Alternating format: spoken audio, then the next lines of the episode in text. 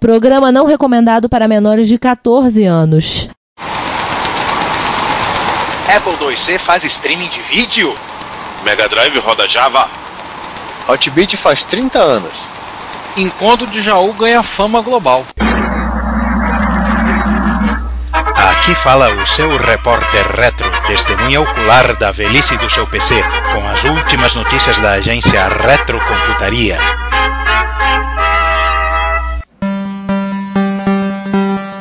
Bom, bom dia, boa tarde, boa noite.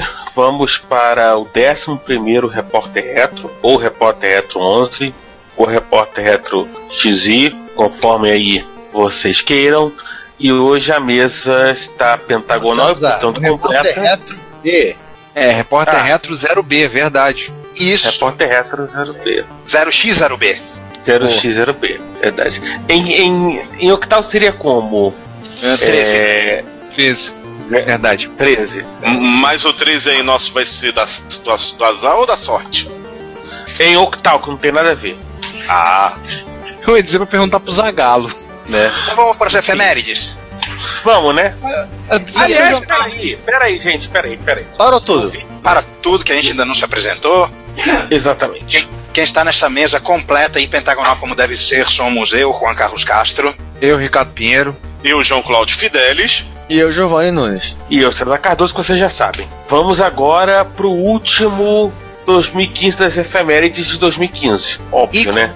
E como o- no episódio anterior, temos só duas efemérides, as duas simultâneas da mesma idade e uma de clássico e uma de velho. Exatamente. Uma muito legal e uma que é um mero detalhe. Ah. É, vamos para legal primeiro? Vambora. Dia. Posso falar? Vai. Vai. Já é. Dia 25 de novembro foi o lançamento do Hotbit no mercado nacional, ou seja, 30 anos do Hotbit, do branquinho, da gente. O Expert foi lançado antes ou depois? Foi depois. Foi um Né? pouquinho Oh, depois. então não é só o tri- os 30 anos do, do Hot Beat.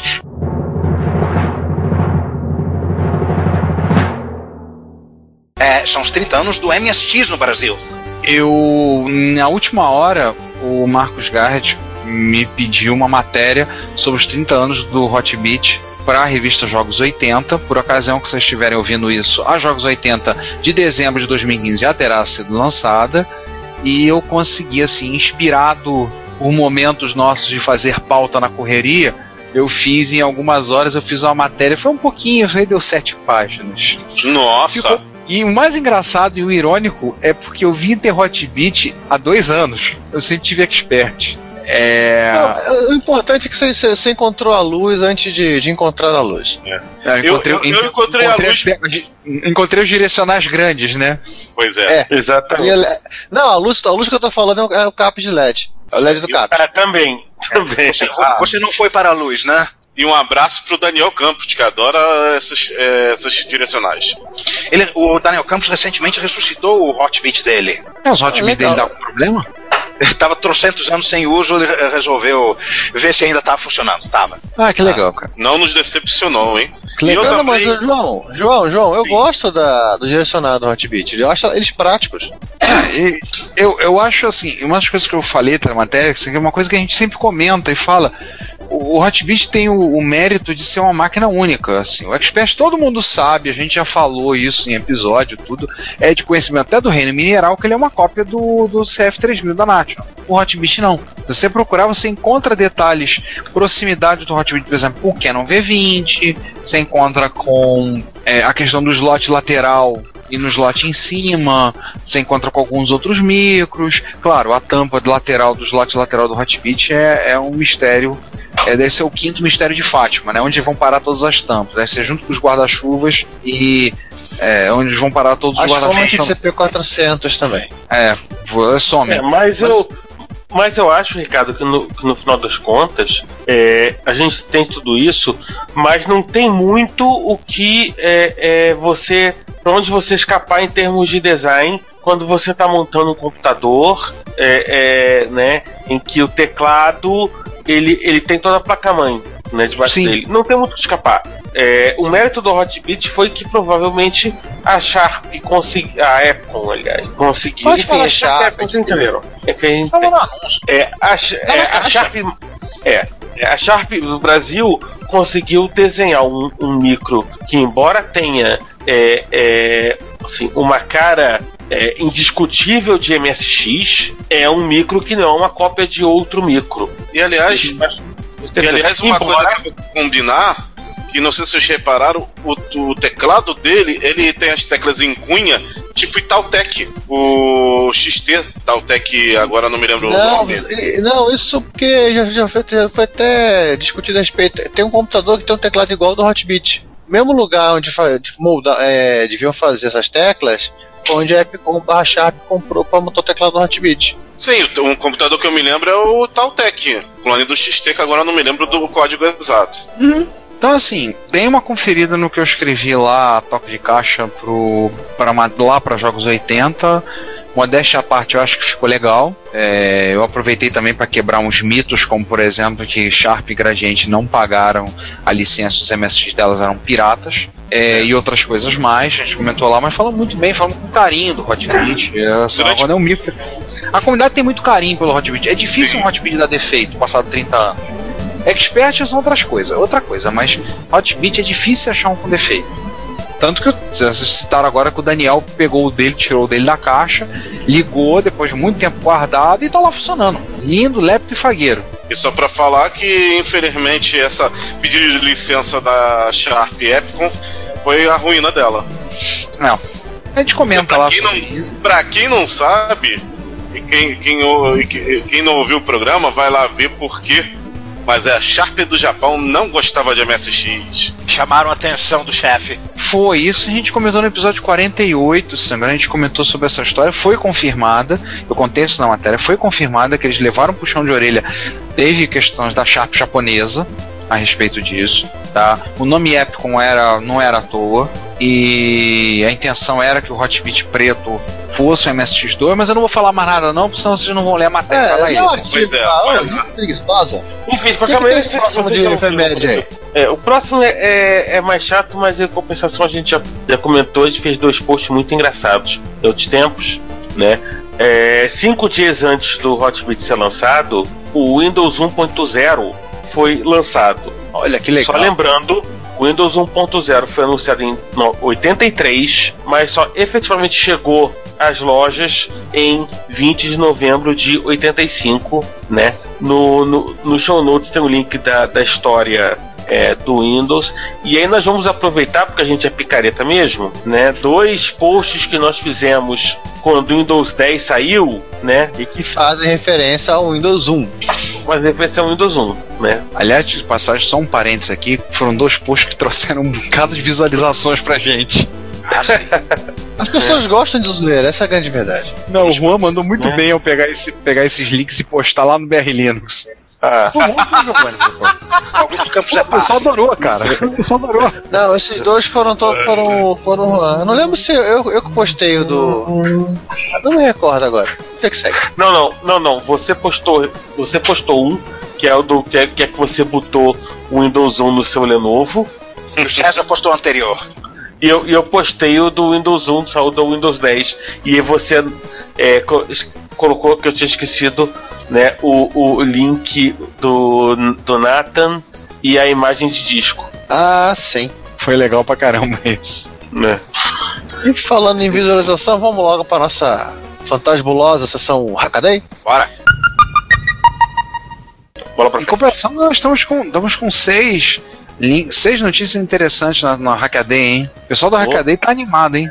Esse primeiro. Primeiro, Vamos, vamos, vamos começar pelo mais pesado de todos. vambora. Vambora. É, imagina você, você tá com um, um, um Vectrex e o CRT do seu Vectrex foi pro céu. O nosso primeiro link é como trocar o CRT do Vectrex. Cara, como trocar um CRT do Vtrex? Aquele CRT funciona, funciona por, por esquema dele Não, de CRT é é, comum. CRT comum? CRT, a tecnologia é a mesma. A diferença é como o, circuito tá, tá- tá- vai fazer o desenho. Ah, tá, ó. Ah, tá. Mas alguém por acaso já teve a ideia cretina de trocar e tirar botar um LCD no lugar? Não tem como. Ah, o que, que isso tá faz é o seguinte, né? O que, que ele faz? É, Como? É, Tem. eu acho. Ei, ei, Juan, me, me corrija se eu estiver errado. O- a televisão da gente, a televisão de tubo, né? O que ela fazia? Ela ficava com o canhão passando, igualzinho, fosse um, um programa em base que você faz, fazia antigamente, ficava dando print, seu nome, ponto e vírgula, gutiu seu nome, indefinidamente. Ele começa na- na- no, no canto superior esquerdo da, da, da, da- tela e vai com um laser, com um feixe de Correto. elétron fazendo um rabisco. Correto. Acabou a parte horizontal, vai pra próxima linha. O Vectrex não, ele não tem essa frescura de desenhar a tela inteira. Ah, é 4,5, ele em te- tese ajusta o canhão para disparar em 4,5 e acende, acende o feixe de elétrons. É assim que ele funciona. Teoricamente, o, o que você tem de, de eletrônico, mesmo físico, para controle do canhão é igual, independente de ser um, um, um monitor vetorial, que nem Asteroids Ve- Vectrex, ou um, um, um normal, que nem qualquer TV de tubo.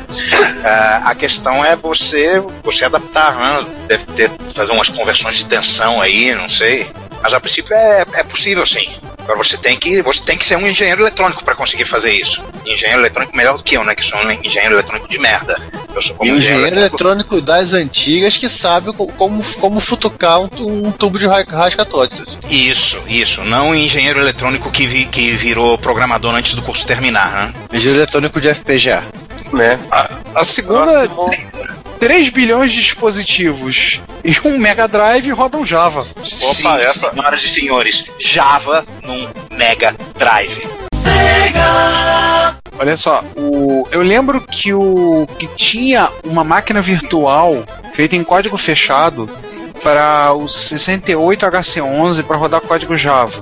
Eu lembro inclusive que É, um interpretador de bytecode. É, um interpretador de bytecode. Inclusive, um desenvolvedor MSXero que não está mais entre nós, que agora ele mudou de nome, virou Odete, está rodando bolsinha por aí. É, a gente pode falar isso do Adriano, né? Podemos falar, então tá, tá liberado.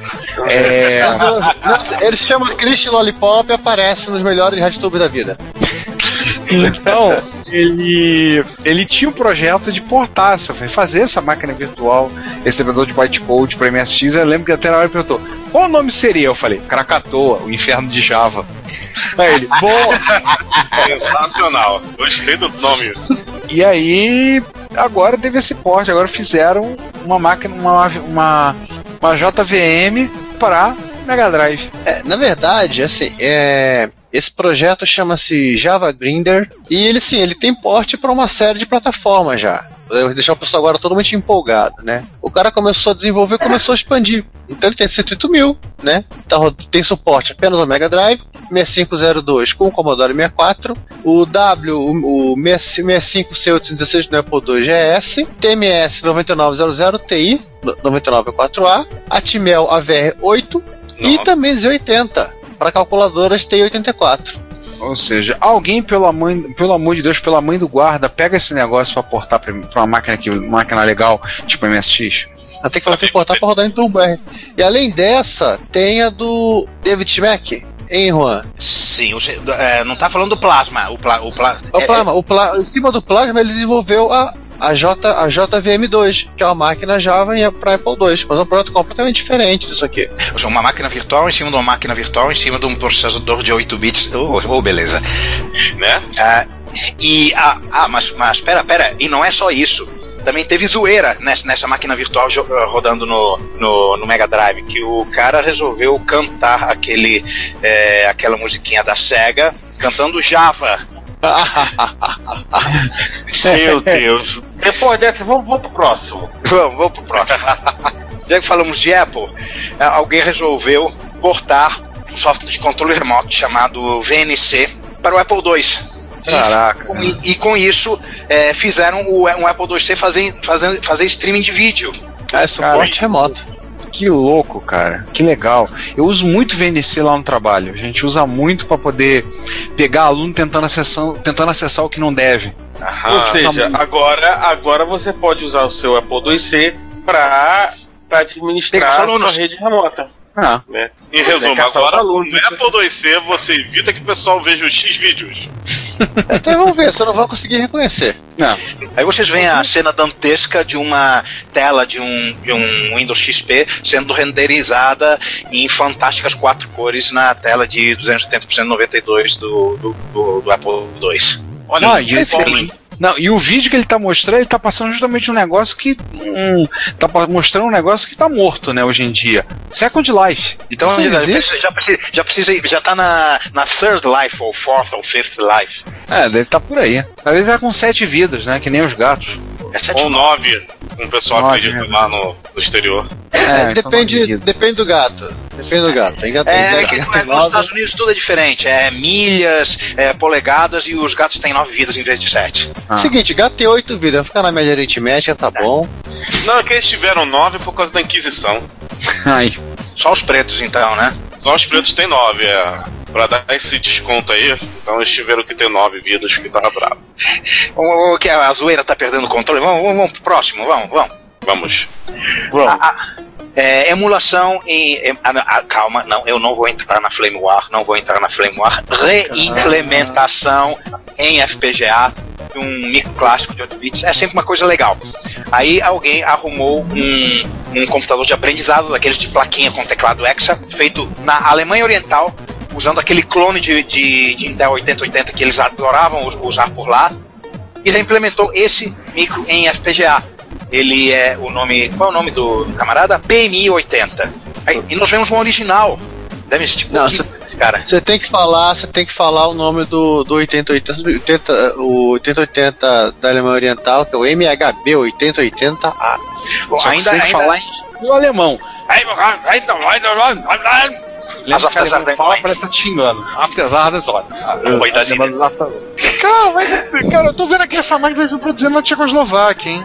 Não, Alemanha Oriental. Peraí. Não? É a placa que é na Checoslováquia. É a, a PMI 80 na Tchecoslováquia. Mas Hoje como tá, o pessoal se entendia. né? É, como o pessoal se entendia lá, então devia ser vendido na Alemanha Não, Oriental. não, foi, não foi, falha, foi falha mental minha. Eu, eu, é, eu coloquei o, esse item na pauta e de alguma maneira a Tchecoslováquia se transformou em, em Alemanha Oriental. Eu, fi- eu fiz. Ô, uma- ô Juan, você tá usando o GPS norte-americano, que É. erra as coordenadas um pouquinho pro lado. Ou, ou então eu, eu, eu fiz uma, uma, uma versão retrocomputacional da Anclus na, na minha cabeça. Ah, não, não, a Anclus foi na Áustria. Ih, cara, tá, tá. Aí a idade, a idade chegando. Fala o seguinte, usa o GLONASS da próxima vez, tá? A questão do Tá, curso. tá. É, mas voltando à maquinazinha nova, reimplementada, o, o cara arrumou um display de LED pra ficar mais parecido. Ah, que legal. Afinal de contas, vamos utilizar tudo, tudo, tudo que a gente pode para deixar a experiência o mais próxima possível, né? Com Olha, ele, só, ele- Ah, ele é. só não colocou um teclado hexadecimal em Azert. Como se um teclado hexadecimal é Azert? Ah, é? E só. Ó, mas tem um detalhe, repare que o teclado ele é, ele é meio diferente. Ele é Vai- 0, 1, 2, zero. 3, 4, 5, 6, 7, 8. Até faz sentido. Ou Não, não, se você né? tá acostumado com teclado de calculadora, você tá frito nisso aí. É. Esta bodega aqui. Analisador lógico caseiro para por um 6502 aqui. Exatamente, é, é basicamente isso, um analisador lógico caseiro pro 6502. Beleza, o cara tinha um, um Ah, Ohio tá Scientific 638P, a plaquinha, o 6502, e o cara precisava, e o John Ele tinha precisava, uma, uma Tense, um microcontrolador da Tense, né? é, Ele tinha E- também. Uma necessidade de é, caçar qual era o problema da, da, da placa, né? Precisou de um analisador lógico e ele construiu dele, né? A, a velha história do rabo abanando cachorro, né? Que é um tema recorrente na retrocomputação. Pois é. Agora vem aquela pergunta. Ele, o que ele fez? Ele gastou 20 dólares no Tense, mais 30 É. dólares em desse monte de macarrão que ele grudou aqui no meu 5012 no Tense e companhia. E fez o seu analisador lógico, que é um troço que não é assim tão barato. Custa 50 dólares. Mas lógico, é um negócio mais salgado. E o mais legal, ele também implementou o próprio software, porque ele troço ele roda em Linux. Tem uns vídeos aí. Ele tem, um, ele tem um programa que ele consegue verificar e moni- literalmente monitorar pelo console, via o console serial, e não só monitorar, como controlar o 6502. Pô, que legal, hein? Mostra isso lá pro Asa que ele vai ficar feliz, hein? Não vai implementar no MSX dele. Ele vai querer fazer um. E o último aqui é pro Juan, né, Juan? É. De novo, ele, de novo ele aparecendo, Olivetti Programa 101, aquele computador que marca a diferença entre quem é jovem e quem é velho, aquele computador que nasceu naquele ano onde várias coisas fantásticas, algumas antes e outras depois dele, surgiram, 1965, grande ano mesmo. O Hackaday resolveu, é, modéstia à parte. O, Ah. o Hackaday- o, o Hackaday resolveu voltar suas atenções a ele e fez um porn legal da máquina, mostrando todas as Olha, o, o dele. simpático, o simpático computador com rolinho de macarrão, né? Isso. Ele usa memória de, de delay line. O quê? Isso é uma coisa muito louca. É, é, é uma. Calma, calma. É um, um transdutor Tem a foto, de um ele, tem, ele tem um capacitor de fluxo dentro do computador. É quase isso. O bit fica andando pra lá e pra cá para ser ah, armazenado até a hora de, de ser recuperado. Uma, uma coisa geometricamente longa. É, é, é, é não, não, é o seguinte, é, Eu Juan, Juan, não tem, é, Juan, não tem moleza, não tem esse negócio do bit ficar parado esperando ele se chamar. Não, ele vai ter que fazer alguma coisa, vai fazer exercício, não vai, vai ficar muito grande, vai virar um byte. Vai ficar gordo. isso. Você tá falando, tá me lembrando aquela história da, da Grace Hopper que andava com um anel de, de fios de cobre Ah, no tinha pescoço do pessoal Um, ela tinha um milissegundo de cobre. Eu vou ficar caladinho aqui pra não chamarem o, o César de megabyte e eu de gigabyte. Não, não, não, João, não, João. O zero, o zero é gi- gigabyte, você é terabyte. Ah, Juan, tu também não pode falar muito não, que tu já tá, já tá um bocado, alguns mega, hein? Ele é o megabyte. Não, eu voltei os mega, eu voltei os mega. Eu, eu tava no, no- no- Eu tinha voltado os giga, mas voltei os mega. Ainda bem. Ah. Tive, que abrir mão da carne pra isso, mas tudo bem. poxa, isso é mal, hein? Não, não é não. Foi, foi sem muita dor. Mas como este não é um podcast sobre, sobre, sobre regimes alimentares, vamos pra Acho que sessão. tudo natural. Vamos, vamos pra sessão Rise from Your Grave? Sim, antes, antes, que o Juan, antes que o Juan queira matar alguém e comer alguma coisa. Aproveitando, aproveitando que nós já tivemos um Mega Drive e coisa, vamos na sessão Não, alternativa. não, não. P- Pera aí, João, João, João, para uma pausa aí, ó. Temos que fazer uma piada antes de passar pra sessão do Rise from Your Grave, porque é o seguinte: o Olivetti Programa 101 é um design italiano de raiz. É verdade. Isso, ele é o Exatamente. CP400 antes do CP400. Não, e ele tem, ele tem TK também, por causa que com certeza foi um pizzaiolo envolvido no projeto. Ai. É. É, Ricardo, bota a, a música da praça.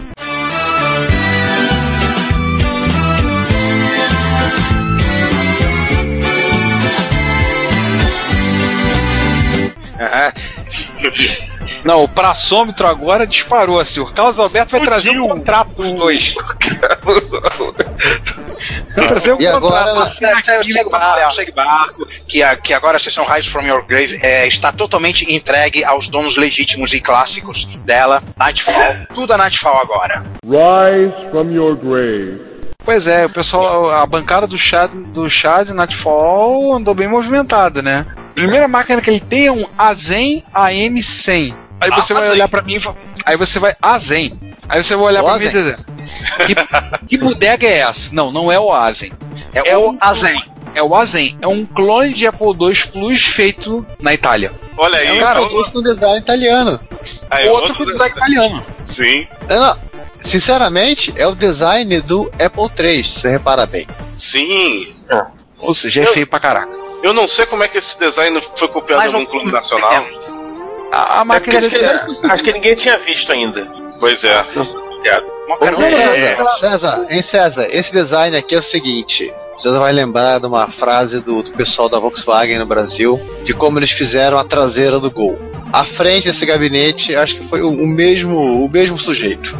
Faltou Ele deu uma machadada no Apple II e tirou a parte da frente do teclado. Exatamente. Né? Que é a acusação que o pessoal do, da Volkswagen alemã fazia sobre o Gol, né? Quer dizer que o, a Volkswagen Brasil pegou o Golf, deu uma machadada na traseira e, e, né, fez o Gol. Tá bonito. Ah, enfim, assim, né? eu, tô, eu tô olhando a máquina. ela me- engraçado que ela me lembra um XT, só que sem drive. Drive externo ali do lado. É, o drive externo, um joystick meio esquisitinho, né? Meio de lado. Em termos de conserto, bem tranquilo, troca o IC, troca o capacitor, né? Troca o E par. removeu a assim, ripa. É assim, É. tranquilo pra ele, né? Tranquilo pra ele, né? Pra quem Era isso que eu ia de falar.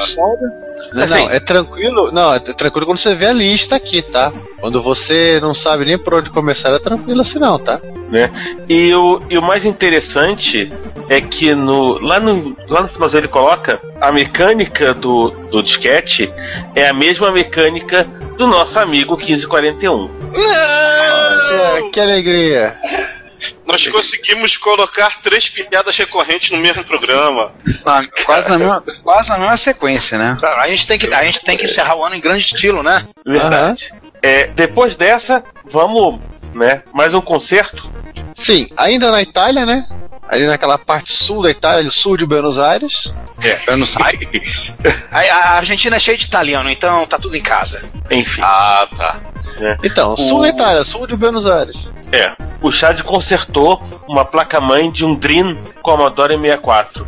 Mas, sendo assim, bem grosso, grosso modo, a Dream, que aliás existe até hoje, termina com N, dream.com.br, eles fizeram clones de Commodore 64, Clones montaram na. Argentina e com apoio da própria Commodore.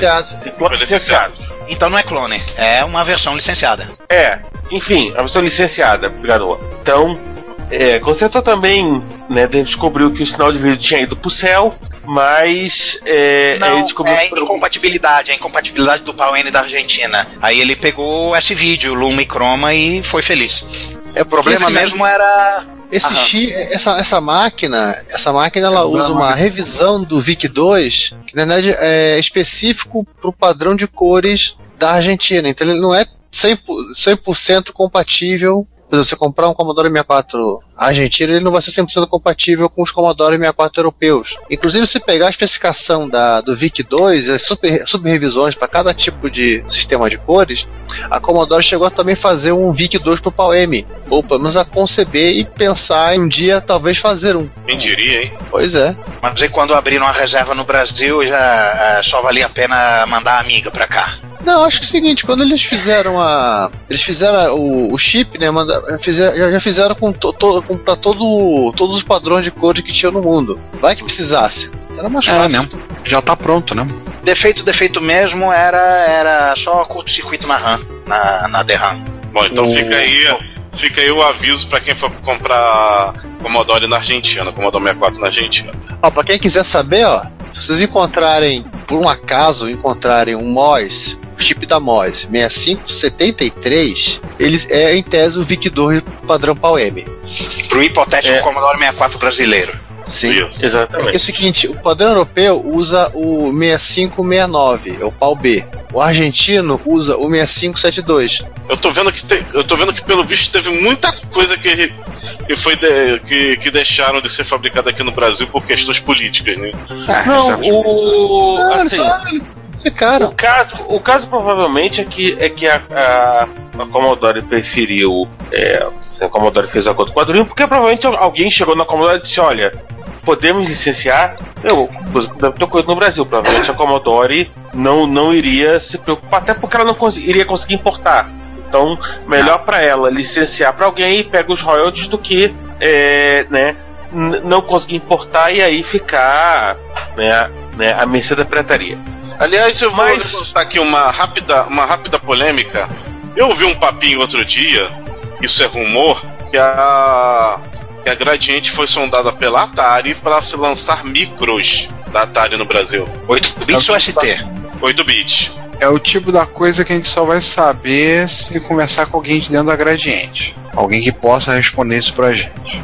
É, já que tá falando em Commodore, vamos juntar dois em um só? Ah, ah, João, quase, hein? Quase. É quase. Ficou faltando Quase. 490, hein? É. Ficou, ficando 400, Vamos. ficou faltando 490 números só. É, vamos, Não, mas esse é diferente. vamos juntar dois em um só.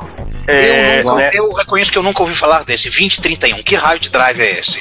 Do que, É, que ele é diferente do. o, o, o Chad recebeu dois 2031 para considerar um low profile e um high profile.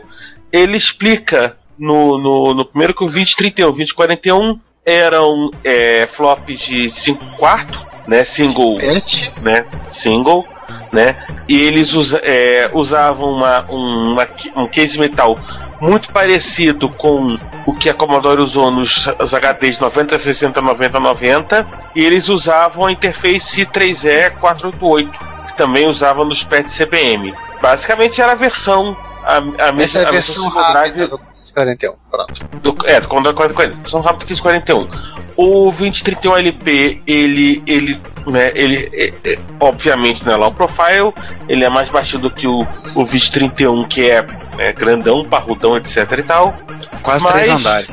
É, mas são é, é, assim, em termos de é, formatação, eles usam um formato similar ao 1540 e ao 1541, mas assim, com uma pequena diferença no, no na parte cubismo onde estava vindo, o que significa que você podia ler, né? Você podia ler o, o, o que estava lendo. Você pegou um disquete no gravado 1541. Você pegava no 2031, você podia ler no 2031, mas não era confiável que você escrevesse nesse disquete para ler depois, né? Nossa. Para para gravar informação. Né? Duas perguntinhas. A primeira é, é, Esse cara é pro Commodore PET, né? O PET é para é para outras PET máquinas CBM. loucas, grandonas que a grandonas que a Commodore também tinha. É, PET CBM. Na prática, a linha Commodore CBM era a linha PET é, voltada mais para o mercado é, é, empresarial. E acho que na. Europa também rolar, é, tinha os PETs que eram CBM na Europa. Se eu não estou errado, alguém me conserta depois. E agora a segunda pergunta. Isso é antes ou depois do 1541? Contemporâneo, pela cara. Não, os drives já existiam. Eles já existiam antes do projeto do, do, do 1540, do VIC-20. Então é o. Verdade, o VIC, o, o 1540 e o 1541 são, são inspirados nesse cara. Eles pegaram a mesma ideia de interface, só que a EE 488 deixaria muito caro. Então eles simplificaram a EE 488 e criaram a, SD, a, a IEC. Hum, Fizeram aquela lesma, né? Aquela lesma lerda que é o Sim. Sim. o barramento do 41. Aí depois fizeram a versão de limpa, eu do tipo, ah, vamos botar o gabinete do 1541 aqui. Ah, tem um monte sobrando aí. Só botar o 2031 é long play aqui, tá bom. Ah, Porque eu vou te contar, o, o 2031 aquele parece em três andares, né? é. É. Num dos posts tem uma foto. Comparando. Comparando o tamanho do, do, do 1541, que esse 2031 deve ser o mesmo tamanho, olha o tamanho do bicho, né? Essa parte que, que, que é propriamente a tampa do drive, que não é a frente toda do gabinete, você pode considerar que é igual a um daqueles drives full height de, de, de TRS-80 de Color. Rapaz. Bicho grande pra caraca. Isso aqui, eu achava o 1541 um trambolho. É, Vocês viram a foto do CBM 4040, que é um, que é um duplo deck? Ele Não. é duplo deck. Ele é um 1540 duplo deck. Ele, ele é duas vezes mais lento. e sim, é o duplo deck com dr- drive full height, tá? Jesus, dá pra botar o micro em cima, hein? Tô vendo aqui a foto no- na, na Wikipedia. Ah, tem o mais legal aqui, ó. É uma. É um raid. Fazer raid com disquete. Eu já vi nego fazer raid com. Raid com um pendrive, fazer raid com iPad, é, aqueles iPod mini, aquele iPod sem telinha, agora iPod com, agora com drive é dose. Fica lançado Aí, o ó. desafio, fica lançado o desafio. Ah, Fazer rádio com fita cassete. Eu tô vendo aqui uma Um foto do abraço pro Maurício Braga. o- Nossa. Falando nisso, eu tô, achei uma foto aqui do Commodore 8050 do lado de um CBM 2001. Deu, como assim, meu Deus, o drive é maior do que o micro. Caraca. Né? Na época, computadores, é, é, computadores é, é, homens eram homens e computadores eram maiores que os homens. Isso. Enfim, é, Os fala em se computadores. escondiam nos computadores. Sim. Dentro. Vamos encerrar com ah, vamos encerrar o, a Rise from Grave com algo de tamanho um pouco mais civilizado. Vamos. Uma Sim. amiga. Gente, o que, que fizeram com esse amigo? Ele parece que ele ficou dentro de um buraco. É, Alguém maltratava ele igual, igual no Silêncio dos Inocentes. é, cara, esse, esse apanhou e ele foi recuperado pelo Chad pra ser um rato de laboratório. Cara, escreveram o nome dele em canetinha. Não, o cara pegou a hidrocor e pintou a parte do. a parte do que é em baixo relevo do gabinete. E Cara, olha que eu já. Eu peguei um MSX que foi rabiscado. Eu peguei borracha com calma, removi. O rabisco tinha rabisco a lápis e a caneta. Mas essa daqui o cara caprichou, hein? Pra fazer.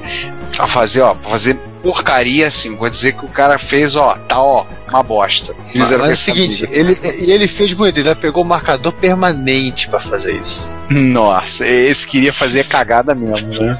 Esse Não. micro nasceu, esse, esse micro em particular nasceu pra sofrer, né?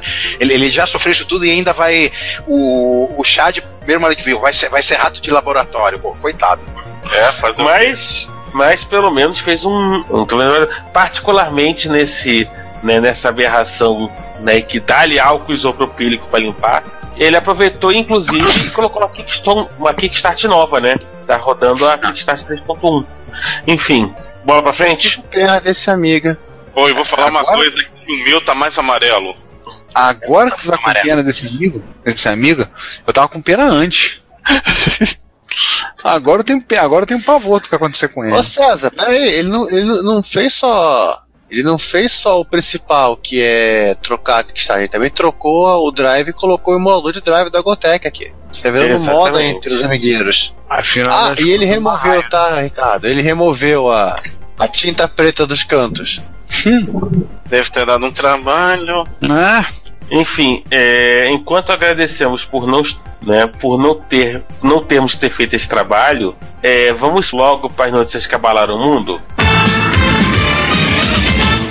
Vamos ver o que foi aí que temos a dizer que abalou o universo retrocomputacional e foram das visitas, foram dentro do Plus, né? Aliás, o finado Plus, essa altura do campeonato, né? O Plus que se foi. É, Ele É, foi, mas voltou. é, ele voltou. Ele voltou, o boêmio voltou novamente. Então, algumas das notícias que mais trouxeram, mais o pessoal olhou. Uma delas, a, o cartão perfurado tá de volta. Essa eu tenho que mandar pro meu pai. Eu esqueci, essa eu tenho que mandar pro eu meu pai. falasse aqui, falasse então. O Norbert Landsteiner, que é um designer, web designer, né? Ele, ele já fez umas brincadeiras muito legais, como o Google na época da, da BBS, o Google na, e o Google na época do seriado Mad Men. Ele já tinha feito, implementado uma versão web de uma perfuradora de cartões. Também né, toda a animação, né, do, de um mainframe funcionando. Ele resolveu fazer uma brinca, a seguinte brincadeira. Ela tá pronta a rotina, ele fez uma perfuradora onde você pode escrever o seu próprio cartão, salvar numa imagem, e você tem um outro, um outro dizer, a pancha, né? E você tem uma, um outro programa que ele fez que é a Reader. Que, aliás, é um termo que existe até hoje nos, mainframes, tá? Por mais que alguns mainframes sequer te- tenham sequer visto uma reader na frente deles. Que é a leitura de cartões perfurados. Você pode brincar de fazer o seu próprio seus próprios cartões. Inclusive esse cartão aqui da que foi que foi que é a ilustração da repórter do- do- da, da postagem. Se você jogar ela na, na reader, você volta pro site. E conta que seu seu seu colega de profissão andou fazendo aí, Ricardo. Pois é, né? O que a notícia foi, ocorreu isso na, no Instituto de Tecnologia de Dublin, na Irlanda, para que acho que irlandês não fica só bebendo cerveja e correndo atrás de Eles, eles, be- eles bebem café. Só que eles colocam Eles bebem café. no café. É, eles botam uísque no café, eles ouvem YouTube e eles ficam correndo atrás de leprechauns, ver se acham o, o pote de ouro no final do arco-íris. E beijando uma pedra pendurada de cabeça para baixo. Sabe-se lá pra quê? É. Nós, nós estamos ficando bons estereótipos, né? Ficar Aham. catando estereótipos racistas. Então, tudo bem. É, no Instituto de Tecnologia de Dublin, um professor, um Brian Dunham, professor da, da cadeira de Programação Orientada a Objeto, o que, que ele fez? Pegou um algoritmo de um programa em MSX Basic, pegou da, MS, da MSX Computer Magazine. A MSX Computer Magazine, se não me engano, é a revista É holandesa. é a holandesa, né? Depois virou MCCM e foi encerrada em 98, se não me engano. Então ele pegou um código de lá, tá? Com, rodou inclusive com o emulador, pegou o programa, mostrou, exibiu e transformou e fez o pessoal imple- reimplementar o código, usar isso numa atividade trabalhando com C Sharp em sala de aula. Pô, legal, né? Pra, ficar mais reto, mais legal, ele tinha que ter levado a MSX debaixo do braço. Pois é. Na Irlanda não teve MSX, né? esse é o problema. Mas é, depois se alguém tiver uma curiosidade de ler, tem algum um papo sobre os comentários, depois teve uma, uma conversa sobre magistério, sobre ensino, sobre, sobre aprendizado, questões relacionadas à programação, tudo que tiver, teve um comentário, o Sérgio, nosso ouvinte, Sérgio Vladivostok comentou, eu falei algumas coisas, né? Alguns comentários, Sérgio alguns Vladivostok comentou é quase uma redundância. Mas teve alguns comentários também, teve o Thiago Pexene comentou também, assim, então se tiverem curiosidade de ler, a gente acabou falando um pouco sobre ensino e sobre percepções sobre o assunto. Pequizene, pela, pe- pe- pela, pelo sobrenome, Ah. é, o- é, é o outro Patrício da tua da terra, Ricardo? Ou melhor, da É, terra de certa forma. É de certa forma, mas na verdade a gente chama ele de Thiago Pac-Man mesmo. É uma colisão de hash de apelido aí na comunidade, hein? É. Pois é. Daí, o que que o a próxima que eu ia falar que, que o Ken Shirif andou, andou aprontando, hein? Ele trocou de grande amor na vida dele. Ele não ama mais microprocessadores de 8 bits. Agora é, ele está apaixonado perdidamente pelo IBM 1401. E agora, agora ele nos mostra como ele fazia contas, porque eh, esse computador ele era decimal no hardware mesmo. Então ele usa um sistema que nem que nem nem nem nem, nem consegui começar a entender chamado key binary e eh, a, você- você- vocês que estão com, com, com mais ânimo do, do, do que a gente Ah, peraí, isso aqui é negócio. coisa do. Não, isso aqui é, é binário do Dragon Ball, é o Key Binary. Ai. Meu Ah, Deus. Morra. Piorando. César, chama o Carlos Alberto Nóbrega. Chama agora. Pronto. O, o praçômetro Não, tá. chama o Goku. Tá- tá- hoje, hoje tá, hoje tá, tá uma festa. hein? Hoje tá f... Em bom português, hoje tá f... Eu tenho que mandar essa pro meu pai também. Meu pai acho que trabalhou com 14, chegou a mexer com 1401 no tempo que ele tava, que ele era estagiário de na na ITT. Acho que ele chegou a trabalhar no 1401. Mandar essa pra ele. Pai, divirta-se. Olha isso aí. Ah, Essa do inclusive cartão na foto o cara botou um pendrive aqui no 1401, né? Pendrivezinho um pouco grande esse, não? Pois é, pen- pendrive da época. Ia precisar de um carrinho de mão pra levar. Mais um de falar. Picaretation. Olha, Picaretation, né? Picaretation. Picaretation Running the Nation. porque afinal César, das contas. conta essa tem aí, essa é divertida. Afinal de contas, tem que ter, tem que ter algum picareta. A gente tem que comentar dos picaretas que botam anúncios de raro, único no, mer- único no, É. no site. No Mercado Livre, olho no Mercado eBay, não sei o que lá, né? Aí é que é o único no eBay. MSX TKCP No É. KCP, da Califórnia. Pois é. né? Município de Basicamente. Citrus Heights, Califórnia. Conta essa aí, César. É basicamente o cidadão coloca lá no, no, no, no eBay, é very, né? Muito raro manual de reparação pro Apple II e, e Apple II Plus. Beleza, R$ 39,90. Tá E não botou assinado pelo Steve 11, já que o Steve Jobs Não, não, ele não. Não. colocou isso. O, o máximo que ele coloca é que ele sim, tem em bom estado de conservação e que devia ser de alguma biblioteca. É, aí você olha assim, isso tem cara de Xerox. Isso é uma Xerox. E, e aí você pro- vai no pai dos burros, que é o Google, e descobre o quê? Que é uma Xerox. Sim.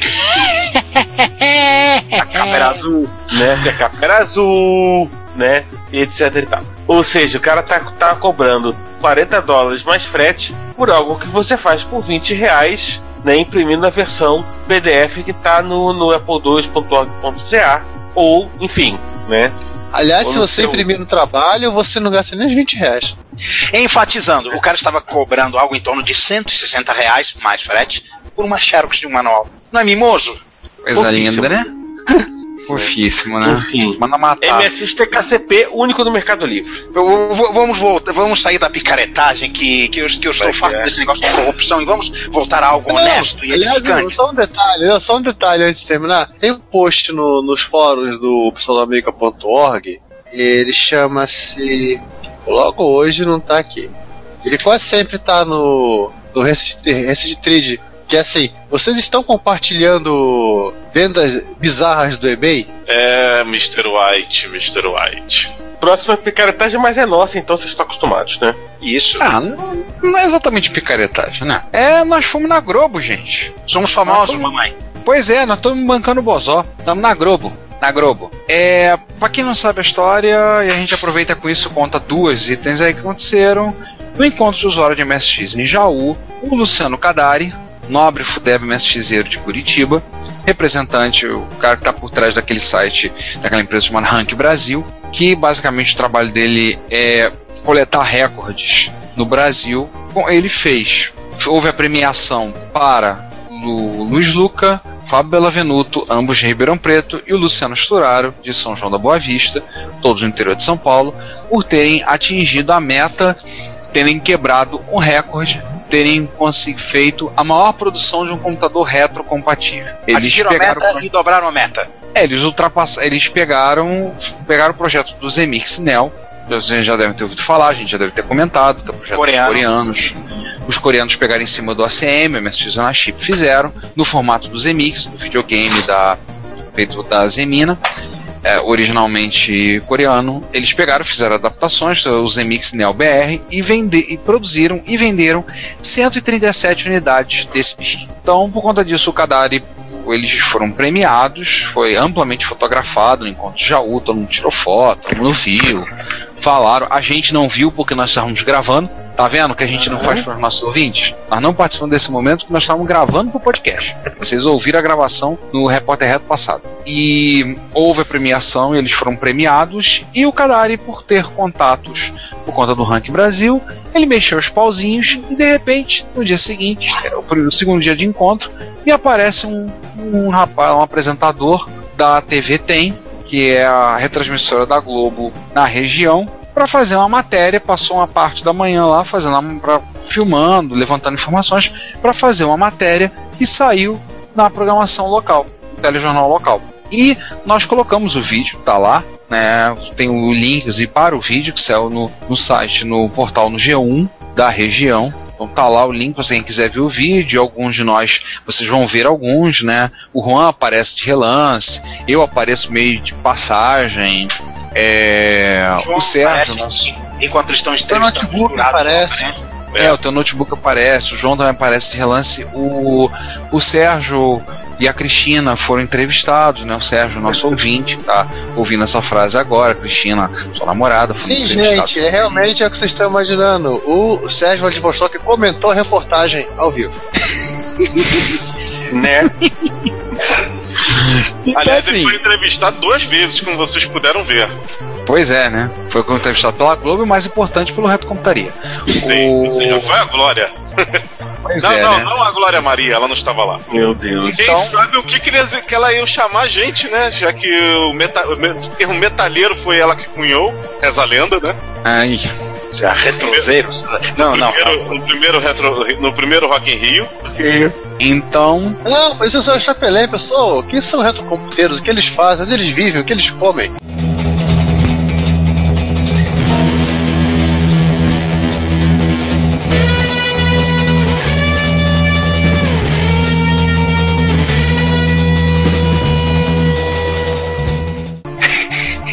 Bom, o que eles comem não é mole, é só chegar lá no, no X-Fudeba, lanche central, né?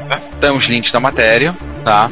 Pra quem tiver curioso pra ver lá a premiação, tudo. É, eles estão indo pra terceira leva de Zemix Neo, devem fazer a terceira leva em breve. Então, se você tem interesse, entra na fila. Ah, Eu entra na acho que a fila pra fila tá entrar. fechada, mas só o maior detalhe. É, fica de olho porque eles vão, eles devem abrir em breve para fazer uma terceira leva dos MX Neo, tá? Então se tiver interesse pegar um, o Juan já se garantiu em termos de teclado, né, Juan? Aham. E o Daniel É. Caetano também. É, também já garantiu em termos de teclado. O é que vocês vão estragar o mix, vão botar um teclado da CCE no mico, sacanagem. Sacanagem mesmo. Mas o teclado tava barato, eles pagaram 8 reais no teclado. Não tem rancha, a gente vai. Ou, ou tem, os MX tem rancha? Não lembro. Se quiser, te dava. Tem um teclado PS2 aqui. É, se não tiver, a gente abusa do teclado sem, sem dó nem piedade. É, é, é, Juan. Juan, se você tivesse pedido, eu tenho um teclado PS2 aqui. Ele só tem um detalhe. Layout de Portugal. Não, não. Opa! Eu prefiro meu CC de 8 real. Ah, tá bom. Então, então se vocês deram, deram um pulinho lá, viram, nós aparecemos na matéria. Nós, nós, apa- nós aparecemos na matéria. Discretamente. E, discretamente. Ah, bancamos o Bozó. Aí aparecemos na Globo. Então, estamos na Globo, gente. Mamãe, eu tô na Globo. E aí, teve isso. E já que terminamos o- as notícias que, que abalaram o mundo falando de nós, então vamos continuar falando de nós, não é isso? É, só um comentário com uma coisa que eu tinha esquecido, que eu acrescentar recentemente. É, recentemente ajudei o pessoal do OpenMSX, a gente finalmente foi ripada a ROM do Frael, do Frael Brooksen, que vocês sabem que eu, eu já mostrei fotos, fizemos uma matéria que saiu em janeiro desse ano, que eu fiz um comentando sobre o Frael. A gente, com a ajuda, claro, o trabalho foi quase todo do, do Frizz, e com a ajuda de alguns outros, ma- me deu algumas ideias do Manuel Bidernick, holandês, apesar do nome. E eu basicamente fui o. Doador, Quem, né? que- é, fiz o serviço de passar o programa, foram lá, roda isso, vê se funciona. Então a gente fez leitura da matriz de teclado, porque tem algumas teclas que são diferentes. Fizemos a leitura do tudo lá, algumas informações, levantamos e aí com isso conseguimos copiar a ROM. Foi possível. O Fritz fez um programa específico para poder copiar a ROM do Frael, Sem abrir, né? sem Não, abrir. no caso, todo o conteúdo da ROM, né? Sim, sim. Ele tem, ele tem Inclusive, programas extra dentro dela. Sim, o que acontece é que, o, a- inclusive, o Manuel mandou um e-mail pra mim recentemente perguntando: Ah, mas qual é o modelo do seu Frael? Tem como você abrir ele e ver? Eu ignorei Não. o e-mail. Não, não vou abri-lo. Você O quis nome- manter a pureza virginal e vestal do seu Frelbrook, né? Com certeza, está mantida, por, ao menos- ao menos por enquanto. E aí foi ripado, tanto que já tem vídeo, é, já foi feito um vídeo, o pessoal dando boot com o OBMSX usando o Frael, botando o Frael Brook 100. Então vocês podem dar uma olhadinha aí e ver, tá? É a ROM do meu, que, passou por aí. Então, isso é um comentário que a gente vai fazer, não é uma coisa legal. É, só uma coisa, mais uma coisa e um comentário lembrar. O Repórter Reto que vocês estão ouvindo é o último episódio do nosso 2015 e a partir de semana que vem vocês vão estar ouvindo ao nosso período de férias vão estar ouvindo um monte de abobrinha, tá? Reto Besteiras que já são uma tradição de janeiro. Então não esqueçam, a gente vai estar de volta em fevereiro, tá, gente? Já tá em fevereiro nós estamos aí de volta. Mas não se assustem quando você ouvir aquela vinheta daquela moça falando programa não recomendado para maiores de 100 anos acompanhados pelos pais. Não estranhem, tá? Bom, É. não é pra chamar seu avô, esse tipo de coisa. Vamos pros comentários então, gente? Vamos.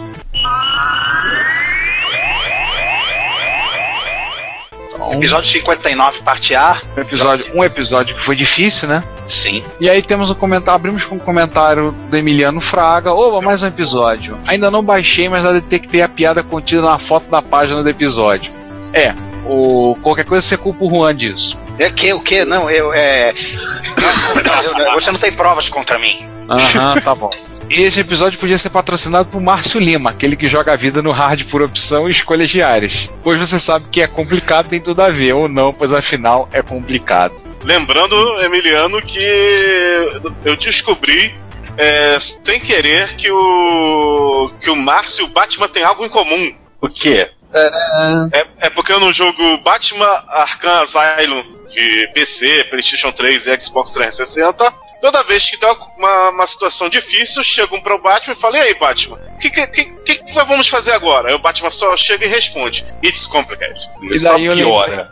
Só piora. E daí Então abaixo. podemos, dizer que, então podemos dizer que o, que o Márcio, a vida dele é um coringa. Eu aproveitei e mandei um link pra ele, uma imagem, um meme que a gente bolou do Martin Luther King no seu discurso I have a dream, or it's complicated. Aliás, o Márcio, nosso amigo querido, é um alvo, um ótimo alvo pra memes nosso. Ó. Ah. Sendo que o meme do Batman é ele próprio que postou. Acho que ele também Ele já tem três. Então, quem leu? Alguém leu o comentário do Fernando? Eu leio. Eu leio. Ah, Leio, Giovanni. Quem lê? Giovanni. Eu posso ler? Tá bom.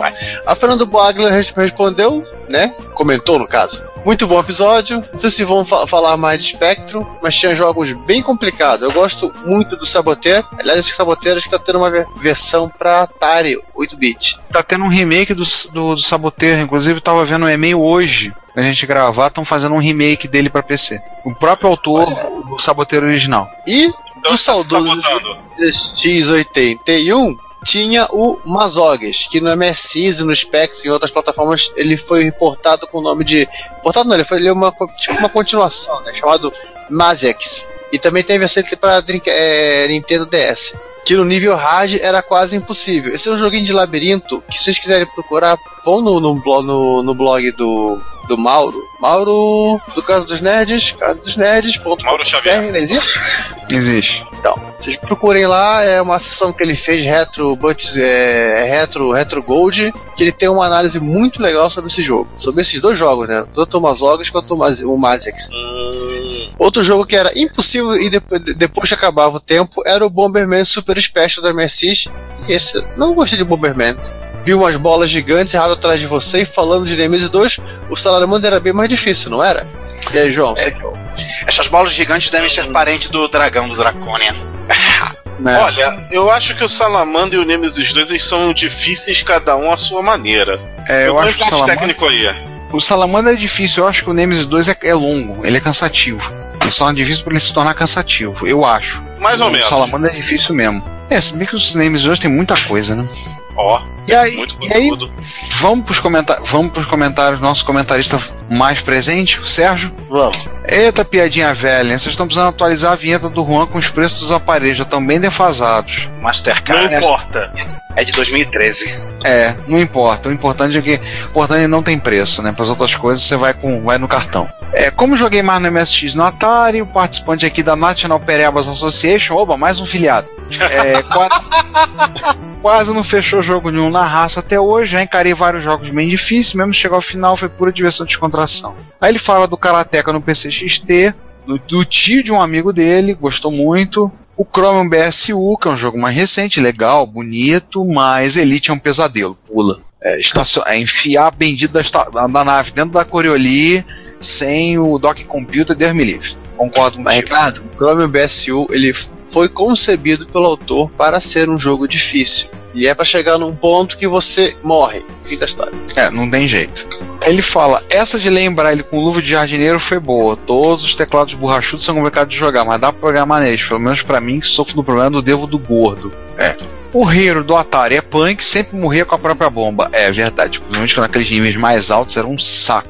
Poxa, gente. Nós fizemos uma, uma jogatina aqui, eu, o Alfredo e o, o Emil, e foi uma grande e longa sessão do, do Emil jogando, e eu, também do Alfredo e um pouquinho, eu jogando Hero do Atari É, o Hero não é tão difícil assim não, cara. Isso. O problema é que são os detalhes que a gente fala, João, a questão da bomba. Você tem que lançar a bomba, você tem, por exemplo, um pilar largo, você tem que colocar a bomba, aí você tem que destruir aquela parede lá, você não pode encostar, você tem que soltar a bomba, cair pro lado. Só que caiu pro lado tem um. Tem, é água e tem um tentáculo. Você se sustenta no ar, você tem que ter habilidade para se manter no ar, para não encostar no teto que tem lava e não ir muito baixo quando ser puxado pelo tentáculo. Sim. E soltar a bomba. Isso é complicado. Pra pereba como Isso eu é é, por complicated. favor, tá? Isso é Márcio, entendeu? E Enfim. aí ele, e aí ele fala do trauma que ele tem com, com o nome da Rosa, que a gente falou do Lavadia del Crime, que ele foi obrigado a assistir 20 vezes o trabalho de escola. Tá? Ah, eu também assisti pela primeira vez em escola aí. Tamo junto, hein? Então agora todo mundo aqui é adulto, dá pra perguntar, como é que foi passaram na escola? Como é que tem aquela, aquela cena de sexo no meio do filme? Como é que foi na escola? A turma inteira gritou, né? Que aquela atriz de passagem é linda. A professora do lado da coordenadora, tu precisava ver a cara da coordenadora, caraca. Ah, com certeza, cara. Certeza. Muito Ô, gente, bom, cara. você- Anos vocês 80, são- outra coisa, cara. Puta que pariu. Vocês que, vocês que são mais jovens, vocês assistiram O Nome da Rosa, que é a Idade Média, na escola, eu assisti A Guerra do Fogo. Pô, a Guerra do Fogo eu não vi em escola, eu vi, eu, eu, eu vi na sessão de gala. Ah, Se passasse da escola ia ser o uhul, quase o filme todo. É, o Sérgio na comenta Daggerland Mystery, um jogo muito engraçado, não foi muito a fundo, mas tem amigos na época que tinha MSX que o terminaram. Meus Olha parabéns a eles. Ele é tipo The Castle, é de fundir cabeças. Kings Valley 2 é um jogo que ele ama de paixão, mas nunca chegou ao final. É, só lembrar que eu, eu, eu comprei um cartucho do Kings Valley 2, eu tenho, eu tenho ele em cartucho. Ó, Luzi. momento de Ah, ostentação aí. não, ele é só Luzi, mas eu comprei numa loja. Eu comprei numa loja. Mas legal, eu comprei um jogo de MSX numa loja. Sobre o puzzle do piano, cheguei a usá-lo, mas não cheguei no joguinho dos números. Giovanni, para- parabéns pelo feito. Jogo, coisa do piano aonde? No Kings Valley é, 2. o, é um Ah, tá. pianinho onde você consegue, você pode ouvir as, as músicas do jogo. Ah, é verdade. Quer dizer, na época eu ouvi só do PSG, né? Não achei ela grande coisa. Eu tenho que voltar um dia pra ouvir com, com o SC pra achar que a coisa é um pouquinho melhor. Mas é. Aí ele, ne- aí ele. Ah, bem melhor. Nemesis e Gradius sempre foram só pra zoar, não consegui terminar mesmo, nem Zanak. Você também não conseguiu terminar Zanak? Bem-vindo ao Clube dos Ah. Meu Deus, vocês estão me envergonhando. O Zanak é muito Ah, fácil. Mas eu não terminei, ponto. Pô, O- cara, eu tive, Próximo É, MSX, tu vai sentar e tu vai terminar o Zanak. Na marra. Um chicote, né? É. uma arma na cabeça, né? Pô, cara. Tem macetinho, tem macetinho Tipo, pra tu la- ganhar tipo vida laranja mecânica, com aquelas garrinhas segurando teus olhos. pra Isso. Eu tive a fita cassete número 17 da Orion Soft, North Helicopter Jump Set, simuladores, acabei trocando por disquete com um amigo meu que adorava simuladores de voo. Nunca consegui guiar aquele helicóptero. Bem-vindo ao clube. Eu acho que ele só tinha um joystick, é por isso que ele não conseguiu É verdade. controlar. Ah, mas é ele- verdade. É, mas ele que ele disse, pelo menos que o outro do Space Shuttle, ele conseguia pilotar o ônibus passando numa boa, acho que esse, eu- esse eu consegui. É, Space Eu sou Shuttle é. muito fã. É, o Shuttle é mais fácil, mais tranquilo. Lembrando que, incrivelmente, ele é um jogo da Activision porte de Atari. E a versão do MSX ficou bem linda em termos gráficos. Mas o jogo é Sim. exatamente o mesmo. Não sou lá muito fã do The Castle, mas alguém aqui se apaixonou de primeira com ele, está em treinamento intensivo. É, tá ferrado, cara. Aquela da Cristina. musiquinha, aquela musiquinha maravilhosa do, do Castão. Vamos pra parte B? Vamos pra parte Vamos B. pra parte B e começa com o tal de Giovanni Nunes. É, um Oi, cara Giovanni. chato aqui do comentar. Você conhece, Giovanni? Eu comento aqui esse cara chato. É, eu só acrescentei, isso bateu justamente com um dia que eu resolvi jogar o Usas com um pouco de calma, que é o seguinte, ó, acrescentem o Usa na, na, na categoria dos jogos difíceis. Por quê? Você tem dois jogadores, cada um tem suas características, né? E, e que são úteis para determinadas fases do jogo. Sim. Tem fase que é melhor você começar com aquele jogador do que com o outro. Porém é o seguinte, se um deles ele morrer, ele não volta. Você vai ter que terminar com o outro. E Ou tem um problema, se eu não me engano, as últimas fases, tu depende muito dos dois personagens. Se morrer, é quase um game over É, antecipado. é, é mais fácil você se matar e começar do zero. Exatamente. Ou então você, você, você literalmente fica pegando moedinha pra, pra tunar, né? Deixar o cara com o máximo de tudo. de uma maneira um pouco um pouco um pouco mais branda que Nightmare 2 Base of Galhos é assim também. Mas eu vou até falar uma coisa pra vocês, que o, eu vou botar na lista. Esse programa eu não participei, correto? Correto, pois é. Senão a É, gente sairia humilhado. Eu vou botar na lista o Rinotori. É que eu tava conversando com o pessoal lá em Jaú. O grande problema do Rinotori é a, a língua, barreira da língua. Então, para nós brasileiros aqui ocidentais, tem uma, uma barreira a mais. Agora que tá tudo em kanji, o que você, você tem que pegar, saídas e tudo mais. E a segunda coisa é sacar que o jogo ele é um Maze of Galhos ou o Tales of Usa vertical. É isso aí que vocês escutaram. Você tem que pensar, você tem que deitar a TV pra você entender como é que o jogo funciona. Não, não, não, mas você tem o. Você tem. Você tem aquela, aquele artigo da MS Micros que fala não que serve o, pra porcaria que, nenhuma. que, o- que o Rinotori é o que é o Nightmare 2. Que não serve pra porcaria nenhuma. Tá comentando isso também lá na coisa que eles só botaram um mapinha que, que não ajuda muito. Porque ele não Ah, te ensina a mecânica do jogo. A mecânica. é, por exemplo, o- a parte dos, dos power-ups que você tem que comprar é importantíssimo você ter que ficar grindando a primeira fase pra você sair dela com, com power-up. Senão você não, não faz nada naquele jogo, não passa nem do primeiro chefe. Então Ah, começa aí o por cara aí. pega. O cara vai naquela aquela matéria da MSX Micro, pega as senhas e bota pra ver o final. Ah! End Demo Mitai Gama, uma coisa assim. Pô, o- o- parafraseando al- alguém que disse isso e eu não me lembro agora o nome, o melhor da viagem é o passeio. Pois é. Oi? Vamos então ao comentário do Emiliano, mais um comentário longo? Ó, manda ver. Vostokiano, Danil, vamos lá. Olá, camaradas fuperebas, venho humildemente colaborar com meus conhecimentos gamísticos perebentos, aí ele vem comentando. Castle, Castle é excelente, ele lembra que dá pra jogar, dá pra salvar o jogo na fita cassete, só que sempre que você salva, você perde uma vida, o personagem perde uma vida. Sim. É, exata coerência, né? É, e pro Giovanni, a versão do Nintendinho é bem parecida com a do MSX, Não. sim. Não é. Não, Ai, a versão do Nintendo é um jogo. É, é assim, é um jogo completamente diferente. Ele é mais simplificado. Ele não, é- não, não, ele não- não tem nem relação com a. Acho que a 138 também tem uma versão de The Castle.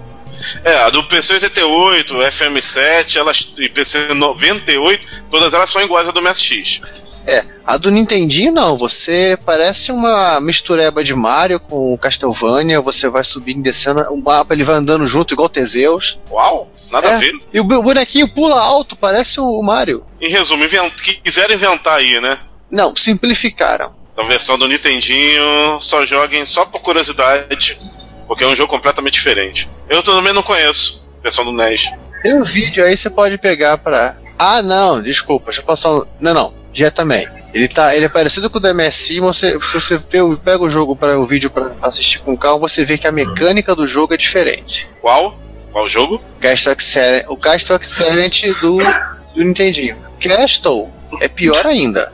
O Excelente é um, saber é um pouco mais fiel, né? Só pra saber É. o vídeo que ele mandou, é um vídeo que é um é um long play do jogo que tá com Hum. que tem 43 Quase minutos. uma hora de vídeo. O continuando ele fala, Nemesis 2 é os desenvolvedores desse jogo, cientes de sua malvadeza, apiedaram-se dos perebas do mundo e criaram vários métodos para mitigar a dificuldade. Aquela questão de você botar dois cartuchos da Konami, botar um, o Nemesis 2 em um e botar um segundo cartucho. No caso com o você liberava as senhas para imunidade às armas.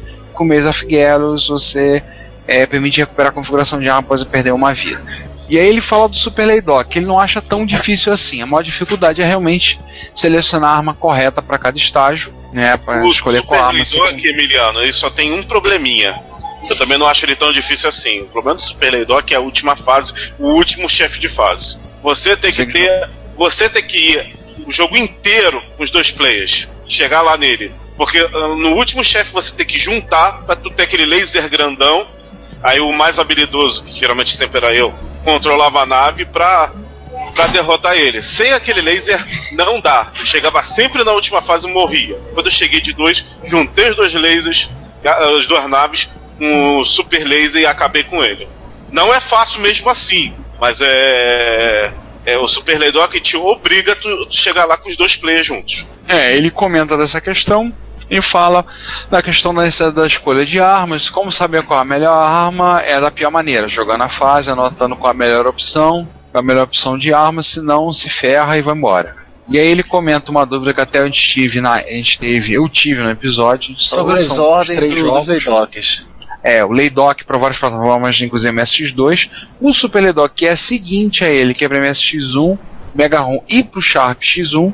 E o Laydock 2, que é para MSX2 Plus. É, Mano, é, tudo bem mnemônico. O Laydock de MSX2, o Super Laydock de MSX e o, o Laydock 2 de 2 Plus. é por causa do seguinte, que o Super Laydock é um remake do Laydock 1, por incrível que pareça. Apesar do Ô, João, jogo. João, agora vem uma MSX1, pergunta. Hein, João, agora vem aquela pergunta. A versão do Turbo S seria o quê? Laydock menos zero? Não, Laydock I?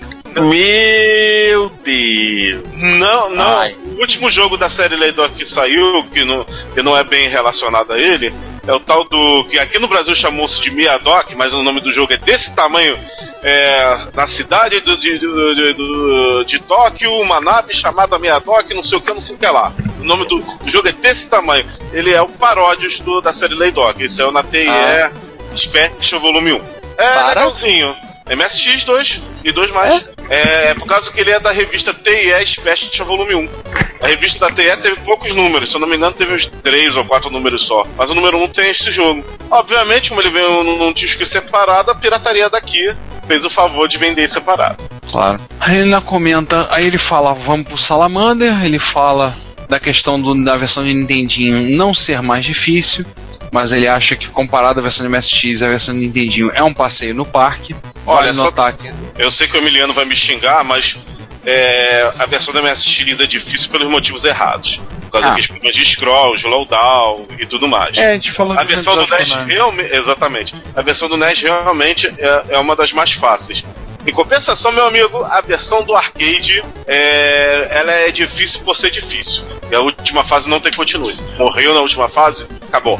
E aí ele vem falando, né, que ela saiu pra Nintendo em duas versões, o Salamander e o Life Force, né? Geral- ligeiramente distintas, são apenas, não são apenas sinônimos. E aí ele, do fosso de minha perebice, venho fraternalmente comungar convosco alguns jogos que considero difíceis para MSX.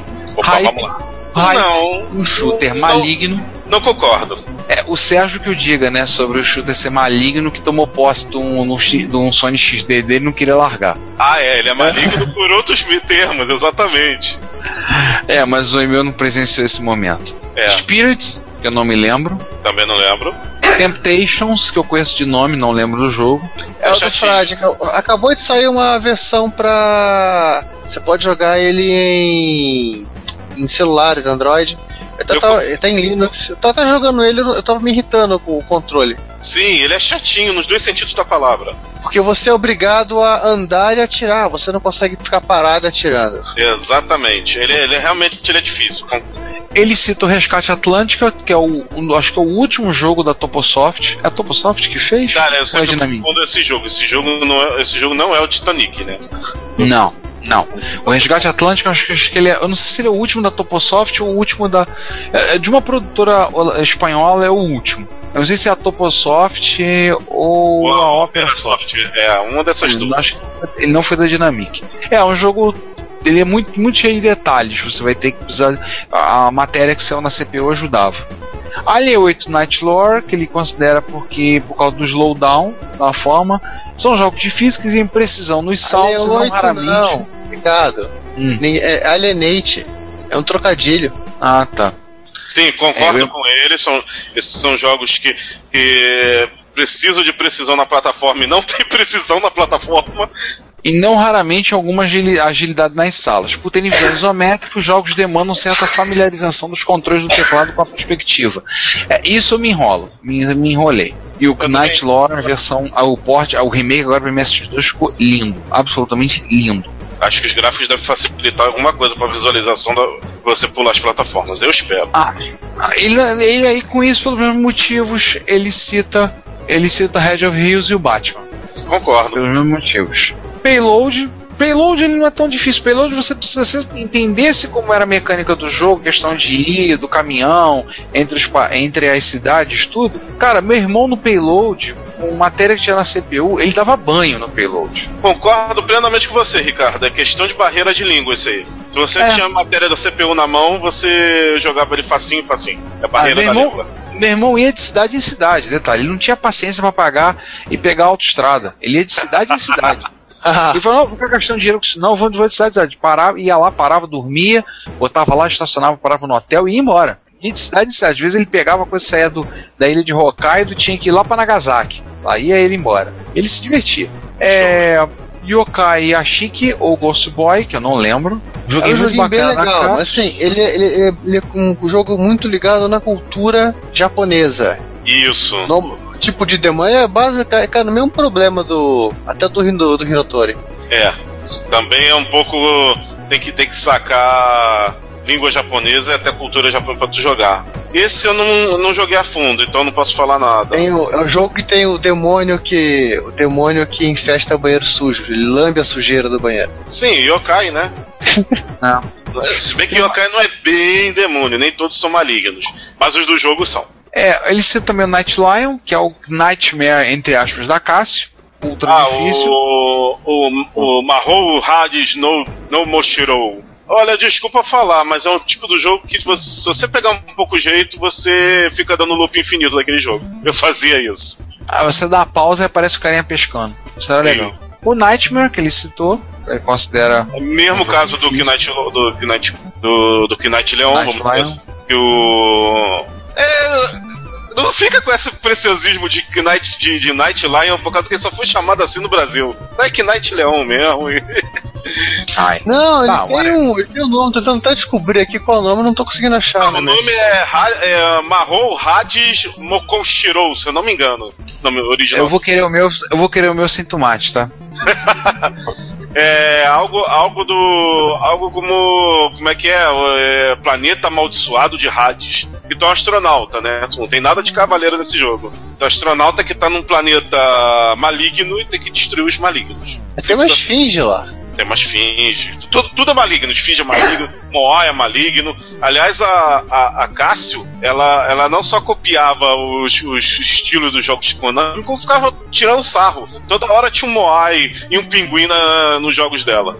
Hum. Reparem só. E o último que ele fala é o Dungeon Master da ASCII, que ele considera um espetacular roguelike Dungeon Crawler para MSX1, bem difícil. Também não lembro do jogo. Esse É eu não isso. joguei. É Na isso, verdade, parabéns pelo episódio. penúltimo. Penúltimo. O, o Emil, me- é, literalmente ontem, agora anteontem, ele, ele acrescentou mais um. Animal Wars. Hã? Animal Wars por conta do Koala. Koala é só você jogar em diagonal, cara, as bolas. É, mas é o Koala maldito. Pô. Koala maldito, koala maldito, tá lá lá lá lá lá. Ele é chatinho, mas, pô, não, não- não- não chega, o jogo não chega a ser impossível por causa dele. O Milano, inclusive, ele exprime- expressou toda, toda a sua fúria pelo, pelos Koala, falando que ele não, se importa se eles se extinguirem, inclusive. Nossa, que isso, cara. Vai, Daqui a pouco o Emiliano vai, vai, vai pra Austrália com uma, com uma escopeta, Uma metralhadora.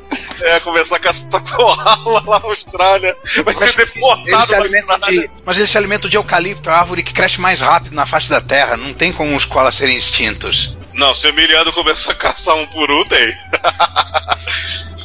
Mas é realmente, cara, eu, eu, Lembre- eu, eu, ao contrário do Emiliano, eu voto pra que. Como é que é? É, se espalhem os koalas pelo mundo, porque tá tem essa, essa praga aí do eucalipto, então que enche de koala pra comer o eucalipto. E, e como é que você vai acender o forno a lenha da pizzaria? Opa, É, o Fernando comenta: muito bom mencionar em Jagur. É um jogo sensacional que depois de penar um pouco, você consegue chegar no final sem poke, assim como Rambo 1. Contra da Konami o Jungle Warrior, jogo difícil pra mim. E bem que tentei jogar por horas e não consegui acabar. o Jaguar é também outro jogo Não, que não, é, é, é, é. Deixa eu Ah, repete aí. É, Contra da Konami ou Jungle Warrior. Jogo difícil pra mim, que bem que tentei jogar por horas e não consegui acabar. Dragon Slayer 4 de MSX2, Crazy de MSX1 Mega ROM e Alien Resgate, aquele que a tela era dividida em várias pessoas. E sem falar os atrinos 3D, Head Over Heels, Alien 8, Batman e por aí vai. Vamos lá, é, rapidinho. O Jagur também é problema de barreira da língua. Aliás, que língua, né? Que no Expert ele usou a língua japonesa.